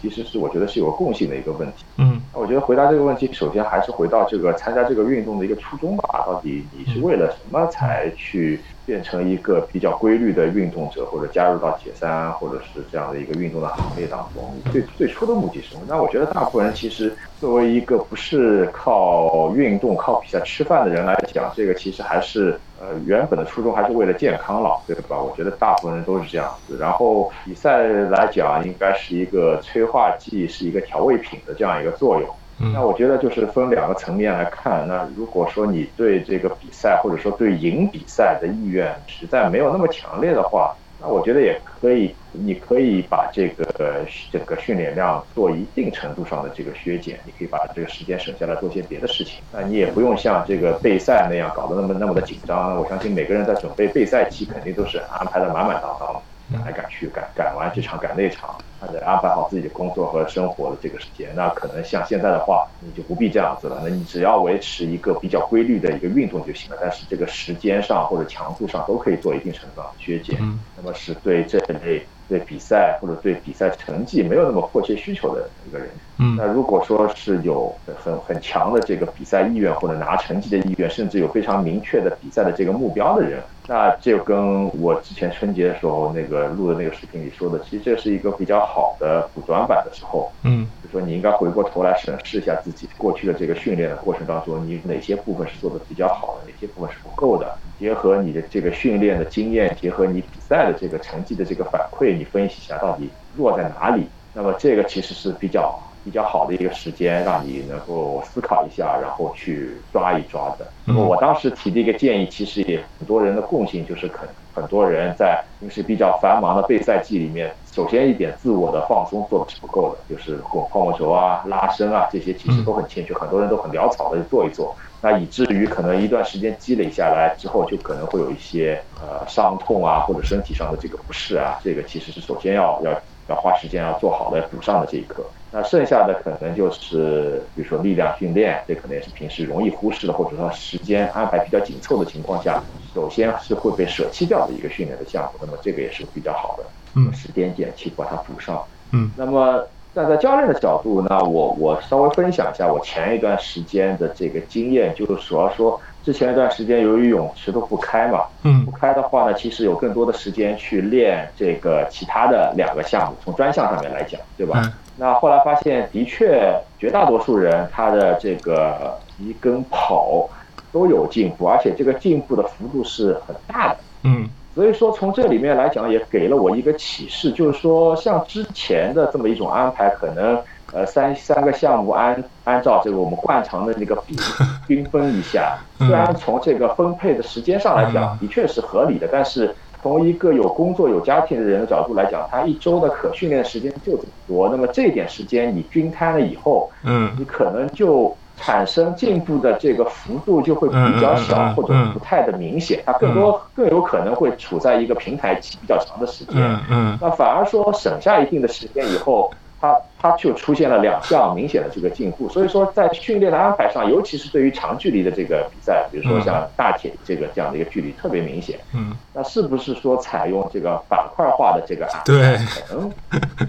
会更加奏效？对给一个启发。所以开源不经意中，呃不迫不得已的情况下，给业余运动员用上了这种板块化，就是 block block training 板块化的这种训练方式，反而收到了一些效果。对对对，就是这个这个进步的幅度是让我挺惊讶的，因为有两个两三个运动员其实原本的基础是比较好的，就他的这个底线本来就比较高，嗯。然后他这个进步的幅度，我说的是百分按百分比来算的话，嗯。其实是非常惊人的，在那个水平上来讲的话，已经是非常惊人嗯。啊，所以我觉得这个倒反而是给了我一点新的这个启发，可能接下来可以，如果说你整个备赛周期足够长的话，嗯那其实板块化是可以尝试的。嗯当然，如果你太短，你就一共就备赛三四个月、四五个月，那可能板块化你就起不到什么作用。嗯，所以就是说，从周期化训练的角度讲，有了一些新的收获。呃，刚才开源可能更多的提到了一些，就是比赛停摆了，我们如何去训练。其实再回到这个问题本身，我觉得这个问题还有一些更基础或者更深的一些意味，就是我们到底为了什么训练？开源在最开始也提到了一点，就是要回到这项参与到这项运动的初衷。我记得我们之前讨论过，就是作为一个相对严肃认真的业余运动员。如果你只比赛不训练，或者你只训练不比赛，这都不科学的。所以在这个特殊情况下呢，我们现在只有训练，没有比赛。对于运动员来说，确实是一种挑战。我们要承认这是一种挑战。然后呢，在这个过程中是一种心智的磨练。即使你非常相信要回到运动的初衷，然后要活在当下。然后相信训练的过程，享受训练的过程。即使你把这些所有的都想到了，那还是会整个的我们整个的这个参与到这项运动里面，还是缺比赛这一块儿。所以不得不承认，这个是一个我们需要面临的问题。另外呢，在这里也还要区分一下所谓的训练和锻炼的区别。这个我经常会和身边的人说，训练和锻炼到底有什么区别？所谓训练呢，就是我们有一个相对明确的目标，然后有一个相对结构化的一个方式去进行；而锻炼呢，更多的只是说我比较随机的根据心情的情况有一个不那么明确的目标，所以这两者之间。的区别在有没有比赛的时候也体现出来了。所以今天下下面的包括这个问题，包括下面的问题呢，嗯，我尽可能的和开源从不同的角度来说吧，甚至有可能我会特意的从开源的反方向来说一说我的理解吧，这样也给大家一些不同的启发和感受吧。下一个问题是这样，这个听众问他说，如果我没有教练，没有这种一对一的教练，我应该怎么样去？找到或者怎么样去写一个训练计划，然后训练里面最重要的应该去关注什么？他觉得应该不是时间、距离、配速这样的数据。我觉得呢，这个问题应该是反过来问：先问这个训练最重要的关注什么，然后再去关心训练计划这件事情。你知道了关注什么，然后你就至少你的训练计划里面，你就会根据你的关注的东西，有的放矢的去做一些规划。开源，你是怎么看的？对，我觉得这个问题其实也挺难回答的，就是说，因为这个每个人的情况差异比较大，这个训练计划到底怎么才是适合你的训练计划，其实完全取决于你的这个个人的情况，包括你目标。那如果仅仅讲训练，最应该关注什么的话，我觉得我也不想就是从太大的方面去讲啊，就这个东西铺开讲就就可以讲一本书出来。对。但是就是我觉得作为爱好者来说，其实训练还应该最最先关注的就是这个频次，就是你的这个训练的频率，就比如说你一周练几次，就类似这样的一个。那么很多时候可能就是。些人爱好者就比较注重单次的这时间、单次的距离、单次的这个配速，却忽略了这个频次的重要。这个频次应该是首先要去关注的。这个这个点，其实如果你看过像训练圣经啊之类的，其实里面都表达了这一层意思，就是它比较会明确的跟你说，其实你应该最关注你的这个 frequency 的训练，你宁可一周说多练几次，每次少一点，也不要一次一周就搞一次，一次把自己搞趴下。差不多就是这个意思。所以我我这个我觉得这个问题就是我没办法太展开讲，我想提一些比较关键的点。对对，其实这个问题我们下午跟维亚的时候也多少提到了一点啊。关于这一点，其实我并没有什么不同的角度，一直以来讨论的也都是相同的观点，就是我们训练的所谓的连贯性的问题，连贯性要的重要性要远远超过于你的，比如说你单次训练的强度啊这些东西。作为业余运动员来说，尽可能的去抓住最重点的东西，不要去舍舍本逐末吧。那训练计划呢？训练计划，如果我们掌握了一些训练的基本原则，包括刚才开源提到了，其实像《铁三圣经》这样的书里面都会提到一些训练最基本的原则，包括连贯性呀，然后包括循序渐进啊，包括这个多样化呀、个性化呀这些基本原则，其实大家可能多少也听说过。假设大家对这些基本的训练基本原则有了一些大体的概念之后，训练计划有没有一些什么，比如说不管是你自己做计划呀，还是到网上去找一些东西啊，有没有什么基本的技小技巧呢？呃，训练计划的话，就是呃，你在你在给自己做训练计划以前，你肯定是要对一些训练学的原理有些基本的认识吧？就比如说我们讲的比较多的这个分期化的这个训练，嗯，到底是什么意思？然后具体执行的时候会会有哪些原则？这个大概的要了解一下。那这个最简单的话就是看一下训练圣经，不管是自行车训练圣经还是铁三训练圣经，其实都是一样的，核心都是这个分期训练的这个理论。嗯，那呃，如果说做一个训练计划，其实是很简单的，你就一二三四按部就班的来。首先先确定一个目标比赛，就是你一个等于说你先把终点线确定了，然后用倒推的方式往回往回推就行。你的比赛日期定下来了，日历上面画一个圈，然后往前。倒推两到四周，这个是你的赛前减量，对吧？再往前倒推，你比如说是这个竞赛前期的这一些比较针对性的这个准备，然后再往前推几周，嗯，可能是这个专项化的这个准备期，然后再往前就是一般化的准备期，再往前就是这个过渡期，就类似这样的一个方法。那这个所谓的这个什么期什么期，其实有很多种不同的叫法，但是其实意思都是一样的。那这些在呃分期化训练的这些。讲这些书里面其实也都会提到大概，然后它的大概的作用，还要做一些什么，然后它大概持续的这个周数，其实都会有讲。嗯，那么这个其实就是取决于你自己，到底说你给自己定的这个终点线离现在还有多久，这个也是个比较关键的一个问题。嗯，所以说做训练计划的大体的骨架其实就是这样子。那你把骨架定下来以后，就开始往里面填内容。填内容的话就是比较细节了，一周练。次一周里面哪几天能练？那那能练的那几天里面，上午还能练，下午能练，中午能练，能练什么，不能练什么，就是把自己罗列一下，然后排一排，然后有强有弱的这个原则，对吧？这个大概大致的安排一下，其实就是这样。对，那我们刚才说的是自己给自己写计划，那如果是有人想到网上找一个现成的计划，像这种情况有什么样的益处，有什么样的风险呢？我觉得这个其实是挺大风险的，就是我举个最简单的例子啊，大家一般说去找训练计划，一般会找什么呢？如果说像自行车的话，你基本上会看到 Swift 上面，嗯，八周、十二周 FTP 提升的训练计划，就类似这样的这个问题，对吧？这是一个现现现成的，而且是很方便的，你只要。你只要点这个计划，然后它就会进到你的这个日历里面，然后你每次心态跟着走就行了。但是这个有个最大的一个问题，其实你不知道这个训练计划它是怎么怎么做出来，就它的这个背后的这个逻辑是什么样的，这个是第一个，就你没搞清楚它的一个来龙去脉，其实你只是盲目跟着它走而已。嗯。那还有一点就是像类似这样的一个计划，其实是他做这个计划，他想的是让尽可能多的人去用。嗯。所以说它是一个普适性的一个计划，但是。很有可能就跟你的情况是不符的。就是我我举个最简单的例子，就是叫叫刚才我们讲到的这个训练频次的问题。那对于像这种就是骑行来讲呢，有一些人可能就是呃当成一种锻炼的形式去，可能一周骑个两次、三次，这样的人是很多的。嗯，那有严严肃的爱好者，可能一周是六练，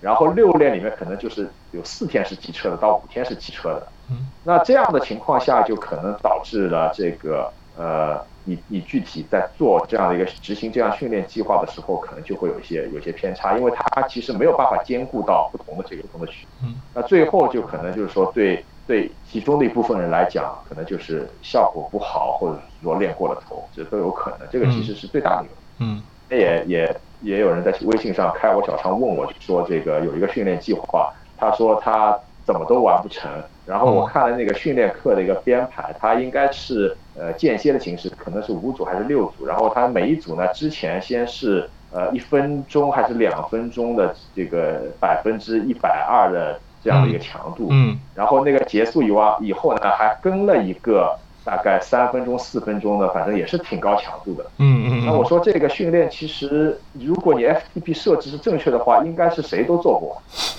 就是说，而且这个训练课编排的可能本身就没有太大的道理，他为什么要这样？嗯，那其实就这类似的这种训练课程，其实是充斥于网上的。就是这个写这个课的人自己也不知道自己干嘛，他其实就是把你狠狠的虐了一把。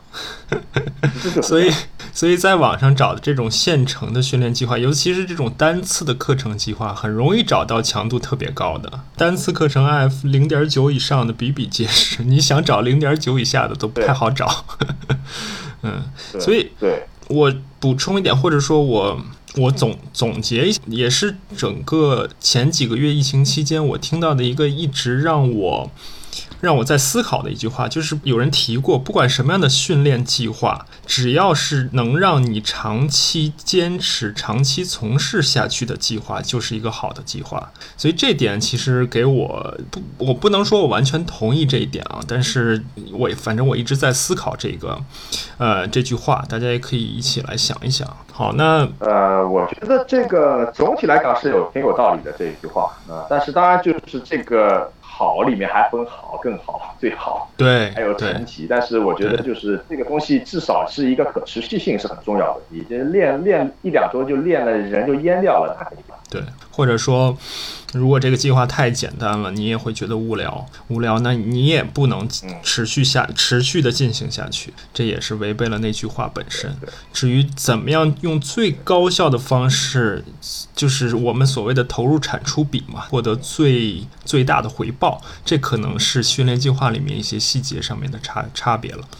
好，那我们再看下一个问题。下一个问题是说，呃，作为业余爱好者，呃，如果不依靠装备，不做装备控，也不做数据的奴隶，并且在平时的训练中也没有测试赛做定期的测试，怎么样去检测训练计划的效果呢？呃，我理解他所谓的不做装呃不需要装备控，不做数据奴隶，他的意思就是说，比如说我的佳明手表经常会告诉我我的 Will to Max。今天今天六十七，明天七十二，就是我依靠我的装备告诉我一些相关的数据。我我看到这些数据之后，我知道自己是提高了还是降低了。我理解它是这个意思。所以，怎么样检测训练计划、训练效果这件事情，其实也是一个很大的话题。开源，你是怎么看的？呃，我觉得这个东西，装备控或者数据这件事情呢，就是不要走极端。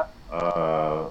不是说要这个只相信数据或者只依赖装备，但也不是说完全不需要。这个这个的确你必须得承认，就是说这个科技的进步给训练带来了很多的这个便利。那这个我觉得不管是业余还是职业，其实都是一样的，就是的确是它起到了很大的一个作用。但是现在有些情况呢，可能就是有点做过头了，就是有些数据呢被过度的解读，然后有些数据其实是没有什么用的，它也被硬硬的深造出来，然后。给到你，然后对这个东西也没有什么解释，你也不知道干什么用的。那我觉得就是还是要要要抓主要矛盾。你要知道，就是那么林林总总的这个数据里面，哪几项你可能是要看的，哪几项其实你根本就不用去看，管都不用去管它。嗯，那这个其实心里一定要有谱。那我觉得作为一个业余爱好者来讲，你如果是比较严肃、比较认真的，都已经到了这个训练或者训练计划这个层级上了，那你肯定还是要需要一些这个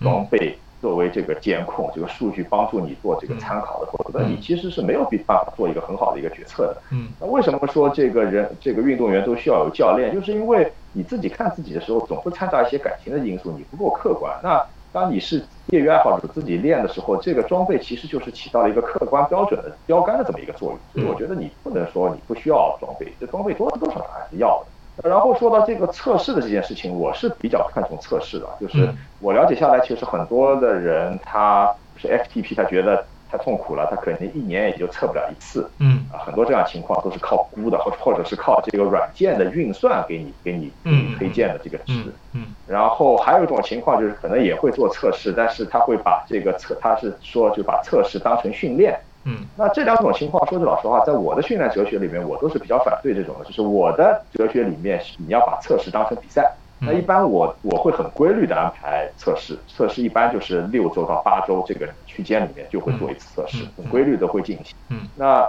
这个测试之前，其实通常这个测试都会安排在。呃，休息周、恢复周的这个下半周，就是确保它这个疲劳基本上是消除了以后，状态调整一下再去给测试。那么这样一个最大的好处就是说，你基本上可以把这个变量给控制住，就不会有特别大的这个偏差。嗯，那如果说有安排好的这个测试，你当天或者前几天感觉很糟糕，你觉得没有恢复过来，没关系，我再改一天测。但是不要带着疲劳或者明明知道自己状态很不好还去做测试，那这个测出来数据其实一个是可能不准，另外一个和前后的这个对比的意义不是很大。呃，从我的角度来讲，其实我觉得这个测试是非常重要的，一定要去规律的、定期的做测试，你才才能比较好的说你到底这个训练计划是不是朝着你的这个方向在定的这个方向在在在走。这个是我的一个看法。那你要求你的运动员们大致都做哪些测试呢？三项分别做一些这种阈值的测试吗？对，其实主要还是针对阈值的测试。当然，这个具体的测试方案我这边就不细讲了。大家就从里面会再会衍生衍生出一些东西。那么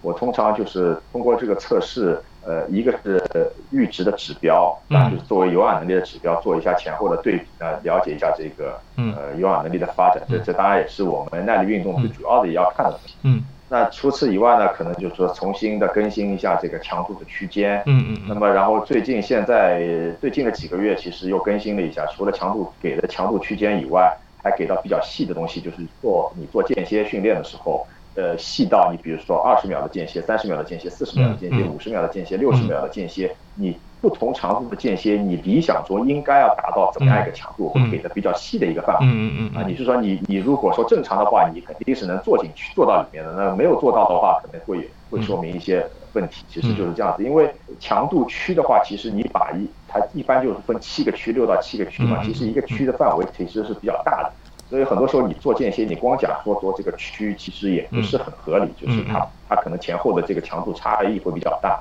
也有可能会影响你这个训练的这个效果，所以说现在最近的一个更新就是把它继续再细化一下，这个就是我做的事情。好的，这个之前跟开源在下面也聊过，就是嗯，开源也用到了一些这个临界功率的这个方法和概念，就是 critical power 的这些东西。以后我们有机会也可以再聊一聊这些东西啊，就相对比较技术性一点了。嗯，我想补充几点。一个是说，像开源这种比较严谨的定期做测试的方法呢，就是尽可能控制好变量。自行车 FTP 里面会有相当多的变量吧，就是不管是你客观客观器材装备，还是你主观的运动员的，包括开开源提到的你的疲劳度，甚至你的饮食饮食状况，比如说你测试测试条件本身这一系列的东西，控制好变量，这样才能够测相对准确一点。另外呢，嗯。就是不像开源要求的这样去定期的去做测试，在训练中，其实你也能够感受出来你的进步或者说你的变化。比如说你在平时训练中，你同样的心率，你可以输出更高的功率了，或者说你同样的功率，你有更更低的心率，这样的简单的相对简单的数据也可以说明一定的问题。最后呢，最后一点我想补充的呢，就是说一种。关于训练进展的一种思维方式，这个我跟我身边的运动员也聊到过。就是你是说在这一次测 FTP 的时候，你就把下一次 FTP 的目标定好了，我一定要通过这几周的训练，我达到那个目标，这是一种思维方式。还有一种思维方式呢，就是我相信我的训练计划，我相信我只要完成我的训练计划，我我的能力。我的表现自然会提高到那样一个一个水平。所以这个是去以目标为导向，还是以还是相信过程的两种的思维方式。而我更倾向于相信过程的这么样一个这么样一个方式吧。我也是这样。嗯，好，那我们看下一个问题。下一个问题是问呃，怎样进行铁三中的力量训练？然后怎样在家用不依靠器械做依靠自重做一些力量训练？所以我觉得我们可以先聊一聊力量训练对于铁三这项运动的意义到底在哪里。其实我们下午跟薇娅一起多少也聊到了一点。开源，你先说说你的看法。呃，我觉得力量训练不光是铁三重要吧，任何运动都很重要。就是可能具体到就是这个力量训练怎么来做，怎么来练，这个我觉得才是最关键的一个问题。因为这个话题其实我已经提了好多次，包括像在我的公众号的这些文章里面，其实我们也一直在讲这个问题。嗯，其实也是因为呃观察到有很多的这个业余的耐力运动的爱好者，铁三和呃越野跑其实是比较突出的两个局，就是可能是对这种力量训练不是特别的。在乎或者特别的重视，主要的原因就是因为他们的这个目标比赛都是那种属于超长距离比赛，那他觉得肯定就是有氧能力才是最主要的，他觉得这个力量或者说他认为的力量就是那种比较发达的这种肌肉块或者肌肉的线条，他是这样的一个固有的这种一个想法，他觉得他要的东西。嗯，或者他担心体重的这个上升，就类似这样的一些原因。实际上，这个任何运动都跟这个力量有关，而且这个受伤的概率，或者说你的损伤、运动损伤的风险，其实也跟你的这个力量基础相关的。那现代训练的这个角度上来讲，其实你去看这个运职业运动员，应该力量训练就是长期都在做的，就是这个东西是日常做的这个功课之一。嗯，呃，不存在练或者不练，只存在说练什么或者课怎么安排这样的。这个我觉得首先基调要明确，就是肯定是要做力量训练。嗯，而且。很多人在在加入到比较严肃的这个耐力运动的训练以前，其实过去的很长一段时间都没有很规律的这个运动，可能都是以久坐为主嘛，坐办公室。那通常这些人都是力量水平是不行的，嗯，或者是然后包括像这个身体的这个灵活度，可能也是也是也是有问题的。那这些其实都需要在力量训练当中去进行解解决掉。那这个就是他，我觉得对绝大多数的业余爱好者都非常有必要性。嗯，啊，那然后说这个怎么进行铁三中的力量训练？那我这边就给自己打个广告，因为我们之前这个也推出了这个力量训练的这个线上的课程，包括有一系列的这个视频嘛。对，其实呃，帮我们录的这个这个浩宇老师，其实这方面非常强的这个专业专业人士，他现在是在这个 UFC 就是综合格斗里面做这个铁教练，嗯带那个像。呃，那个轨力啊，这样的专业的运动的训练，嗯，呃，那么这套东西其实是，虽然我们是叫什么自行车的力量训练，但其实是肯定是适用于铁三的，因为这个是一个很全面的一个力量训练的。那我先做一个广告，然后我提一下重点哈，就是我观察到的，大家大部分人比较忽视的是什么呢？忽视的都是比较这个忽视呃身上就是背后的这些力量，比如说上肢拉的训练做的很少。嗯，很多人自己练都是练推，练练练胸肌，对吧？但是背很弱，拉的力量很差。嗯，啊，这个是第一个。那下肢也是一样，很多人骑车骑的股四头肌很发达，大腿正面的肌肉很大，但是他的腘绳肌和臀大肌都很弱。嗯，包括他的这个骨盆控制能力都很差。那这个其实就是也是说明这个练的方向没有找对。那说核心，其实很多人做什么平板啊，做做这个仰卧起坐啊，其实也是练的正面比较比较为主。那它核心抗屈的能力，可能抗旋的能力都不是很好。嗯，包括这个骨盆位置的控制也不是很好。那这这些东西其实都是平时我们比较忽视的这个部分。那这我觉得这也情有可原，因为其实你深挖的话，这个需要比较强的一些背景知识、专业知识，才能帮你说告诉你怎么才能练好。但是绝大多数人平时收到的这些关于力量的这种练法，可能大多是来自网上的公众号啊，或者像 Keep 啊这样的这些这些呃 App。那么很多很多所谓的力量训练都是用那种呃 HIT、Tabata。其实那种就是减肥用的，把你把你搞得很累，搞得很喘，心跳很高，呼吸很急促。其实那个并不增加你的力量，那只是刺激你的心肺而已，或者说产生一些过这个氧债，然后增加你整个整个一个热量的消耗而已，这不是我们做的这个力量训练。其实耐力运动需要的力量训练，其实是属于那种比较硬核的力量训练，就真的你得大肌肉群，你得上点大重量才行。嗯，然后然后呢，就是包括这个相关的力量训练以后的这个前跟后的这个放松激活。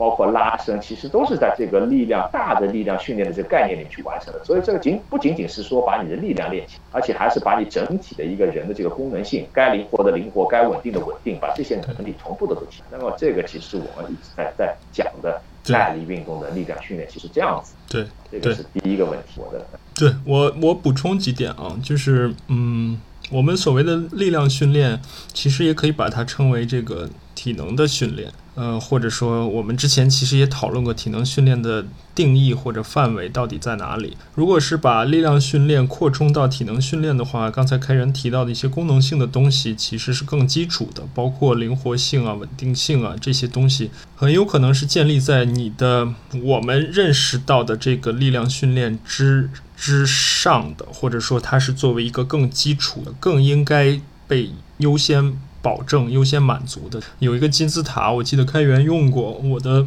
文章里也写过，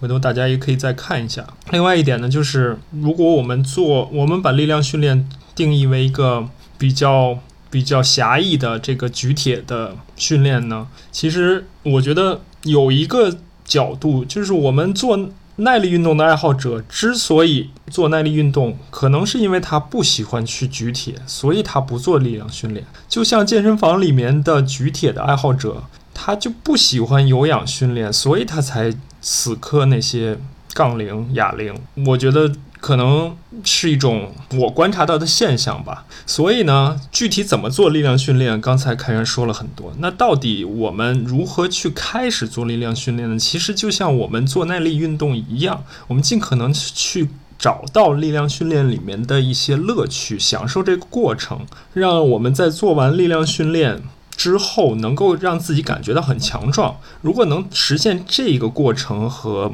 目标的话，那我相信我们。每一个耐力运动的爱好者对力量训练的这种重视程度，和他对他的认认识程度，以及对他的认真，也也会随随之而加强。对，我觉得这个问题其实就像今天下午讲到的，就是有很多人比较喜欢练自己擅长的东西。呃，对于耐力爱好者来讲，他更喜欢练他擅长的有氧运动、耐力耐力运动。对这样力量的无氧的。这样的训练他可不是那么的这个喜欢。那你放到铁三里些，其实也是一样。有些人可能就是喜欢练自己比较擅长的那一项，可能花会花很多时间。其实这个问题就有很多共性嘛。当然，这个其实就是其实说白了就是人性，我觉得，嗯，您是想做挑自己擅长的做，避开这个。避开这个不舒适的这个区域，那我觉得是其实这个运动的其中的一个意义也是挑战自己不舒适的区域了。对对，那我们再简单说一下第就是这个问题的第二部分，听众问在家不利用器械怎么样做一些自重的力量的练习。呃，这个问题呢，其实我觉得你如果要强调是无器械自重的话，我觉得这个训练其实是挺难做的，或者说挺难做好的啊。因为呃，对于一个基础比较弱的人来讲，靠自重呢，必定是有些动作他很难完成。你比如说引体向上，不借力的引体向上，你这个是自重的训练，但其实对很多人来讲是很难的，可能他只能做几个，两到三个他就不行，对吧？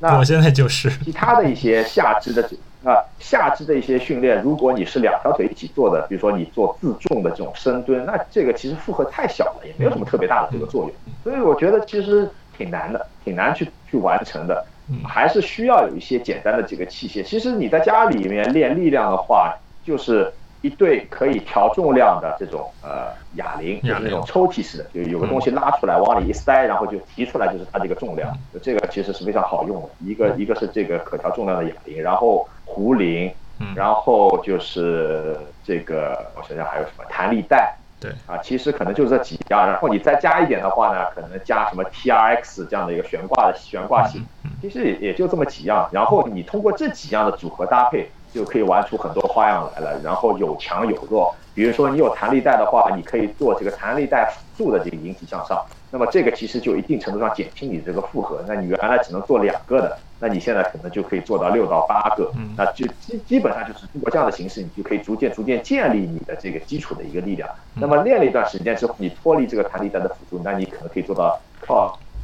四到六个。那么这个可能逐渐逐渐的就形成一个比较好的，进入到一个良性的循环。那这个是其实是我我对于在家里做力量训练的一些建议，就是还是要有点器械作为辅助的。嗯嗯，好，我也提供两个我的思路啊。那天正好也是尝试无器械，但是我背着自己的孩子去做蹲，不管是深蹲，两两只腿的深蹲，还是箭步蹲，我发现还是非常有效的。我们家老二大概现在是十八公斤吧。十八公斤这个重量听起来不重，但是它坐在我的脖子上，我去做深蹲，做完弓步蹲之后，感觉还是非常有效。因为首先这个多关节的自由重量的蹲，可能就比固定的这种器械的这种单关节的就效果就要好一点。另外就是它是一个活物，它自己会动，所以你随时要根据它的。动，你还要再去调整你你整个身体的控制。我我突然发现这是一个不错的一个运动方式，并且背着它做蹲，他自己也很高兴。另外一个呢，就是刚才刚才开源提到，就是跑步，其实大多数，尤其是平跑的话，大多数是在做这种肌肉在做离心的离心的收缩。所以呢，就是自重，所谓的无器械的自重的力量练习，其实也可以包括一些弹性的，所谓的爆发性的这种练习和超等长的练习，就是把自己的弹性，整个下肢的弹性提高，简单的做一些跳跃啊。跳绳啊，这样的东这样的东西，其实是对至少是对跑步来说是非常有益的。对，好，那我们再看下一个问题。下一个问题，他是问，嗯，怎么样去进行这种心理上面的训练或者头脑上面的训练？他指的这个心理头脑训练，不仅仅是像我们做这种冥想啊、做瑜伽这种心理和这个头脑训练。其实这个问题，我之前在跟党旗党办。聊的时候，其实我们涉及到了一些，就是比如说心理训练，整个的运动员的心理、运动员的头脑到底包括了哪些内容？我们是做了一些初步的探讨的。好像之前跟开源也简单的聊过这个问题，开源你是怎么看的？呃，我觉得这个问题其实还是要自己挖掘一下自己，就是对于这方面的呃，你认为就是有需要，或者说它这根源到底在哪里？那从我的角度来讲，我看到的其实呃。很大程度上其实是跟你自己的时间安排是有关系，嗯我是这么认为的啊，是这个里面可能就一系列产生的心理上的这些想法也好，念头也好，其实跟跟时间管理跟你怎么安排好事情会有很大的一个关联性。就是如果你的时间总是没有办法被很好的安排，你你的训练和你的这个生活的其他的部分总是产生冲突，那你肯定会心理上产生一些怎么说呢？会有一些疙瘩在那边。所以这块来讲。我我其实没有特别的去关注这一点，但是我自己的体会，包括带运动员的体会，我是越发的觉得，其实我们的训练的主体是在做时间管理。对于铁三来讲，嗯。OK，呃，我补充一点啊，就是说，其实回答这个问题，怎么样去做心理和头脑的训练，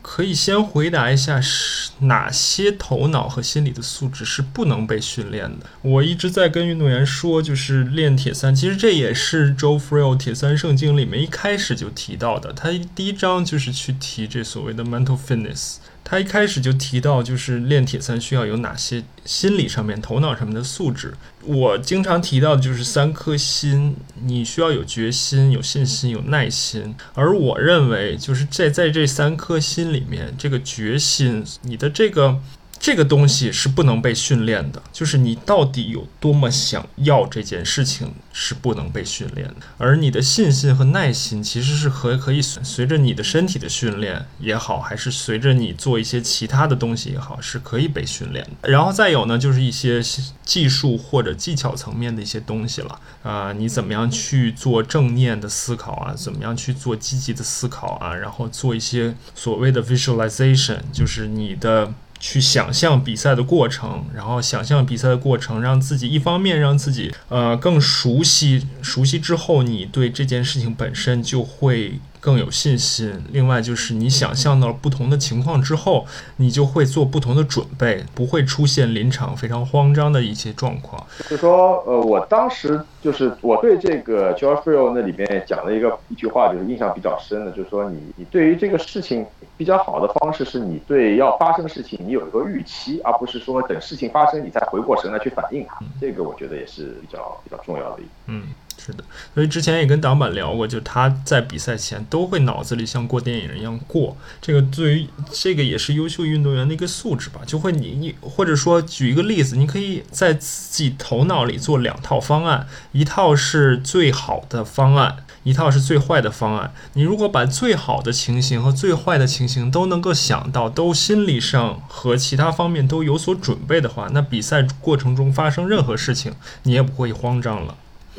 好啊，那我们再进行下一个听众的问题。他是这样，他是这样说的，这样问的。在我们聊，我们和小韩聊 Insight 测试软件以及相关的一些生理学基础的那一集之后，他留下的问题，他说：我如果我目前没有条件参加 Insight 这样的测试，因为我是一个业余选手，那我呢，目前是一直遵循着一百八十公式进进行有氧的训练方法，但是呢，收效太不明显。我不知道这块他是呃想说收效太不。明显还是想说收效不太明显啊？他担心这个公式呢存在问题，所以呢他说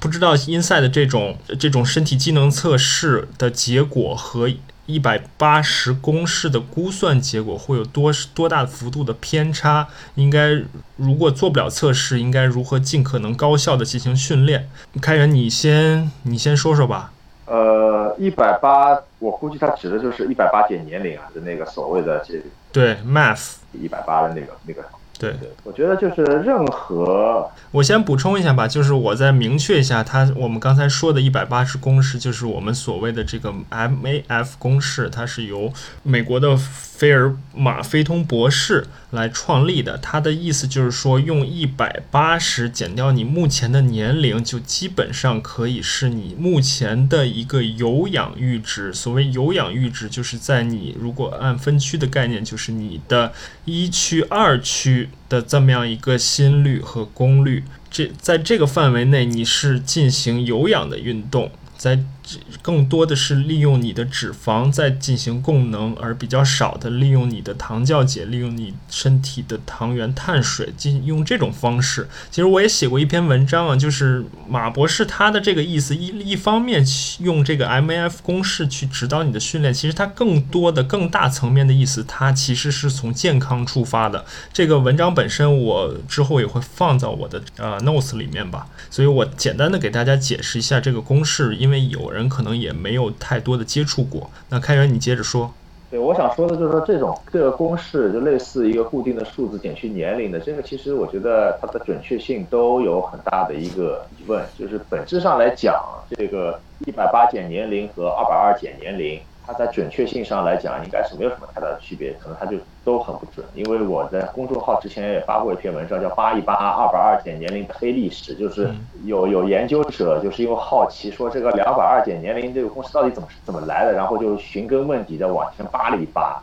那最后把这个最初的这个来源找出来了。那那篇文章里其实有配了一些比较详细的数据和图，你其实是会看到，通过那个图你就能看到，实际上这个最大心率和年龄之间的这个对应关系是非常非常弱的。不是不是这么简单的一个线性公式所能够表达的。那么同理，呢也不可能说你的这个有氧的强度就是用一百八减年龄来来简单的这个代表。我觉得这个其实是没有任何，其实是你你你没有办法说这个东西就是是对还是不对，它就不可能会很准。我觉得，因为心率这个东西其实个体差异会挺大的，嗯啊，所以我其实非常不建议采用这样的一种比较简单的推算的公式去做自己的这个训练的安排。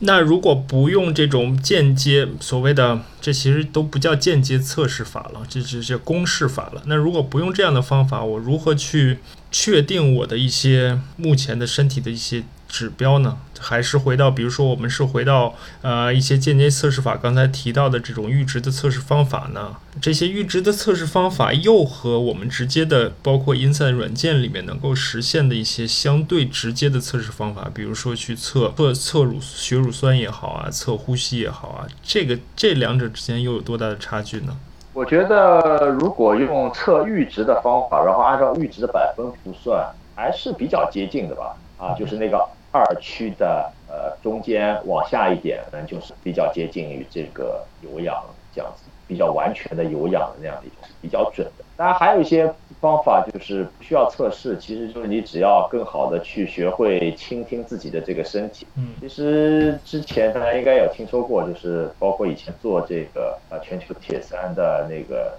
大铁的这些训练营啊，安排的这个计划里面，我写的这个计划里面有些训练就是说你你把嘴闭上，用用鼻子去吸，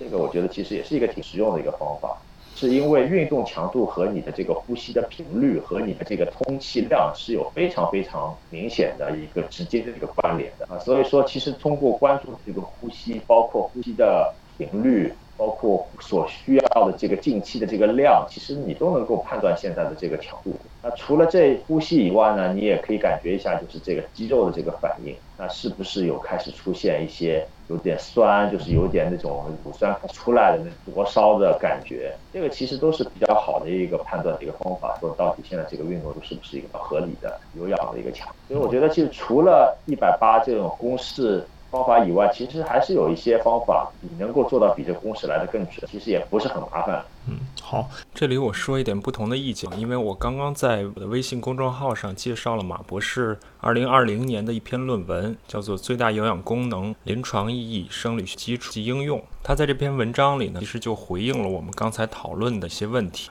包括一百八十减年龄这个公式是如何得来的？他说啊，在最初设计的时候，其实他是考虑了个体的健康和体能史，对比了一些实验室测试数据，并且考虑了人们实际的训练和比赛成绩。所以他的意思呢，就是理论上 M M A F 心率公式再加上它的几个调整项，是可以和实验室测试的有氧阈相关指标相关联的。并且他在文章里也提出了他的这个公式，一百八十减年龄这个公式和我们所谓的最大心率的那个公式二百二减的公式的区别。因为一百八减年龄这个公式呢是一个相对固定的一个值，或者说一个范围比较小的值，你只要需要参照这个范围比较小的值训练就好了。而二百二减年龄得到最大心率之后再分区，它会产生一个比较大的一个范围，这个范围本身就是一个误差。另外呢，从实际的应用也有数据去做对比，就是 M A F 这个公式到底实验室的有氧阈心率能差多少？有数据表明呢，大概有百分之百分之七十五，也就是四分之三的 M 心率其实是落在实验室有氧阈心率负十下和正五下之间的，也就是说，它确实不是一个很准确的值，但是它大概和实验室数据正负能差五到十这个样子。所以如此说来呢，心率对于我们业余运动员其实是很容易得到的一个数据。我们在用的时候呢，可以稍微保守一点，就是我们把自己用 M F 公式得到的这个心率，比如说你今年四十岁，一百八十减四十等于一百四，你相对保守一点，你把一百四十再减去十，用一百三作为你的有氧心率，作为你的 M F 心心率，以此来指导你的训练。这个呢，可能不失为一种方法。对于这个问题，我就想总结一点吧。就开源刚才提到的，就是如何去监测你训练的强度，这点其实是有三个方面，这三个方面是互为补充的。一方面就是用外部的这个外部的这个所谓的压力，或者说外部的这个数据，就是包括你的功率啊、配速啊、骑车的功率啊、跑步的配速啊，这是外部的数据。还有就是你内部的身体的。数据就是包括你的心率，再有第三方面就是你刚刚才开源提到的，就是你主观的感知。前两项是相对客观的，外部的客观数据、内部的客观数数据和主观的感知这三方面的数据，你什么时候用哪个，然后怎么样这三方面的数据怎么样配合着来看，其实是能够帮助你有效的去监控你的训练强度的一个很好的一个思路吧。好，那我们到最后一个问题啊，这是关于关于运动营养或者说关于补剂的一个问题，就是咖啡、咖啡因在日常饮食以及作为运动补剂的一些相关的知识或者注意事项吧。这个问题其实我跟开源之前也没有太多的沟通过，我不知道开源对这个问题有没有做过相关的了解。对，其实我自己那时候比赛比的比较多的时候，呃，我其实都会在比赛里面用咖啡因。呃，一般的话都是在这个机车快要结束以前，呃，开始服用，然后主要这个作用就是给跑步的。那么，因为咖啡因的话，其实对运动的这个作用。呃，一个其实是降低你的这个主观疲劳度啊，就是你实际的这个运动强度维持不变的情况下，你主观的感觉可能会会稍微轻松一点，或者说你对疼痛的这种反应没有那么没有那么的灵敏，它可以可以让你觉得更能够忍忍受这个疼痛的这个感。然后另外一点也比较有助于你集中注意力、集中精神，就是 focus 在你的这个比赛上面。所以说这咖啡因应该应该做说作为这个。呃，提高运动表现的这个补剂，其实已经有很长的这个使用的历史和研究的这样的一个历史，然后它的这个效果总体来讲还是比较确定肯定的。是的。那呃，从从剂量上来讲的话，基本上就是呃按照每公斤体重三呃六到九毫克，三到六毫克这样的一个来来摄入。对，就是这个有其他有几种不同的讲法，有说三到六就可以了，有些说可以用到九毫克。嗯，那一般认为可能超过九毫克之后就没有进一步的这个效果了。所以说这个可能具体的你也可以自己尝试一下。这个每个人的对咖啡因的这个敏感度是不太一样的。对，有些人可能只要小剂量就会就会兴奋，有些人可能必须得给点大剂量，他才能达到这样的一个效果。啊，那这个其实需要自去试一下。那呃。你能买到的这个咖啡因的补剂，其实有很多不同的这个品种啊。那呃，你一般比较常见，你直接去搜咖啡因的话，搜出来都是片剂，就咖啡因片。对。那么咖啡因片呢，说句老实话，这个服用不是很方便，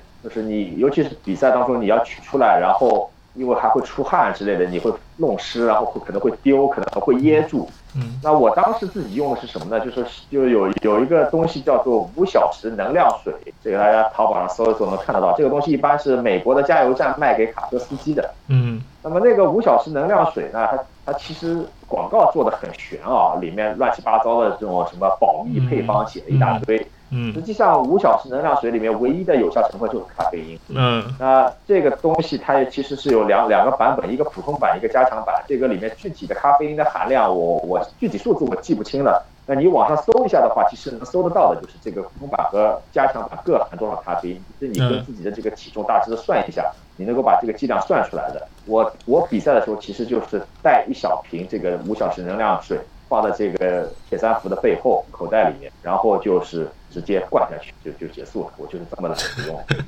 你那它这个你你喝的这个能量水，它是如果你记不得具体数字的话，它是相对偏大剂量吗？偏大剂量，对。因为我是我我的话，其实我每天都喝咖啡，然后喝咖啡的这个年数也非常长。对。因为我觉得我好像对咖啡因不是特别的敏感吧。我我记得我在。还在上大学的时候，其实那个时候其实不喝咖啡的，我对咖啡可能就会比较敏感一点。比如说，就喝完这个呃星巴克的这个咖啡，一杯下去以后，很快就会有尿意，就是因为它是利尿的嘛。对，那现在其实就没有什么太大的这个反应啊，我觉得可能也是因为喝咖啡的关系。耐药的。然后我之前有一次，应该是一四年还是一四年年底去准备垦丁的这个七零三以前，嗯，其实为了咖，为了让这个咖啡因在比赛当中起更加明显的这个作用，嗯，我其实在那个之前我戒了两个月的咖啡和可乐。两个月。对。嗯，是。然后呢？这个其实也是有研究表明的，就是你停一段时间，停一段时间以后，你可能人对这个咖啡因的这个敏感度会会会继续提升。那这个时候在比赛里再用咖啡因的话，它可能效果就会比较比较显著一些。那你实际过程中有感受吗？说句老实话，也没什么太大感受。对，开源说到这几点，其实咖啡因作为唯二甚至唯一被证明。对运动有直接提升效果的补剂呢，有很多值得讨论的地方。也许我之后可以写一篇相关咖啡因相关的文章吧。首先是它的作用机理，然后就是开源刚才提到的一些东西，包括你的剂量、你的使用方式，作为作为日常饮食，你是怎么样去用咖啡、咖啡和咖啡因的？因为有的人咖喝平时喝咖啡很少，有的人平时喝咖啡很多。喝咖啡很多的人呢，就会产生一定的耐药性。产生耐药性之后，你如果再想让它在比赛中发挥作用的话，就可能需要用到。刚才开源说到的这个策略性的或者说周期化的这种方式。另外呢，有人说咖啡因可能会带来脱水，有人说咖啡因可能能会有更好的这种燃脂效果。这些其实作为一个。大的话题都是值得去讨论的，但是我们如果有结论的话，那就是咖啡因对运动表现是有直接的提升效果的，而且这个提升效果并不小，有这个文献综述表明，咖啡因对运动表现大概有百分之二到百分之三的提升效果，这个是非常可观的一个效果了。好，那我收集到的听众的问题就这些，今天也很高兴邀请到开源来。一起聊一聊这些问题吧，从我们两个人不同的角度，从我们两个人的呃各自的认识上聊一下这这些问题，希望大家呢也有所收获。之后呢，如果还有任何的问题，也可以再通过各种渠道向我们两个人提出。也许我们定期的会有一些类似于今天这样节目的一个问答的一个环节吧。所以开源，我觉得你在平时呃。做教练的过程中，身边的运动员或者说网上的人，如果给你提一些问题，你觉得这些问题有意思、有意义的话，也可以留下来，我们之后可以定期的去做一些讨论。也可以啊，因为我其实现在带运动员的话，固定的呃一个月有一次是所有的大家会在一起一起开一次这个视频会嘛，然后其实就是一个集体提问的这么一个环节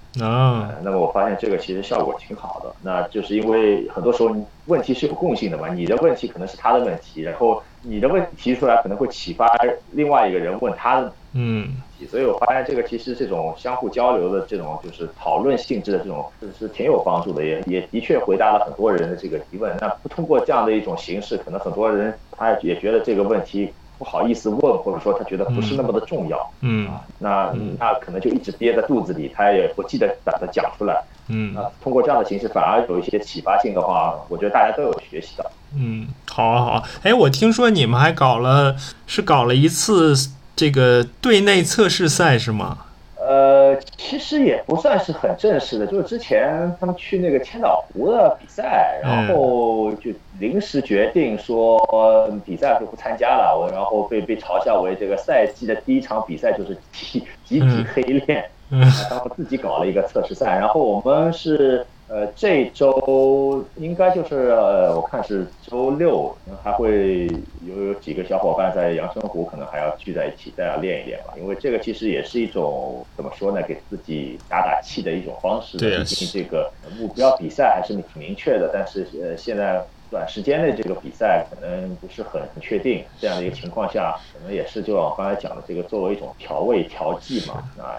也是一方面是检验一下自己，我觉得更多的其实是心理上的，让自己兴奋一下，让自己更加有这个动力，或者说更加积极的去面对接下来做的这些。对，寻找一些训练的动力和热情吧。那那你远程的运动员们吗？他们可以云参赛吗？呃，有些人是云参赛的，就是这个。呃，他们在练，在在黑练的时候，他他也自己在家里面也在练，这这也是有的。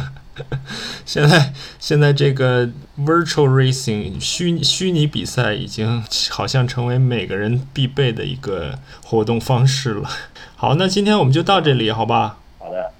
好，感谢开源啊！以后我们有机会再聊。好好，谢谢张叔。好，谢谢啊。好，拜拜，拜拜。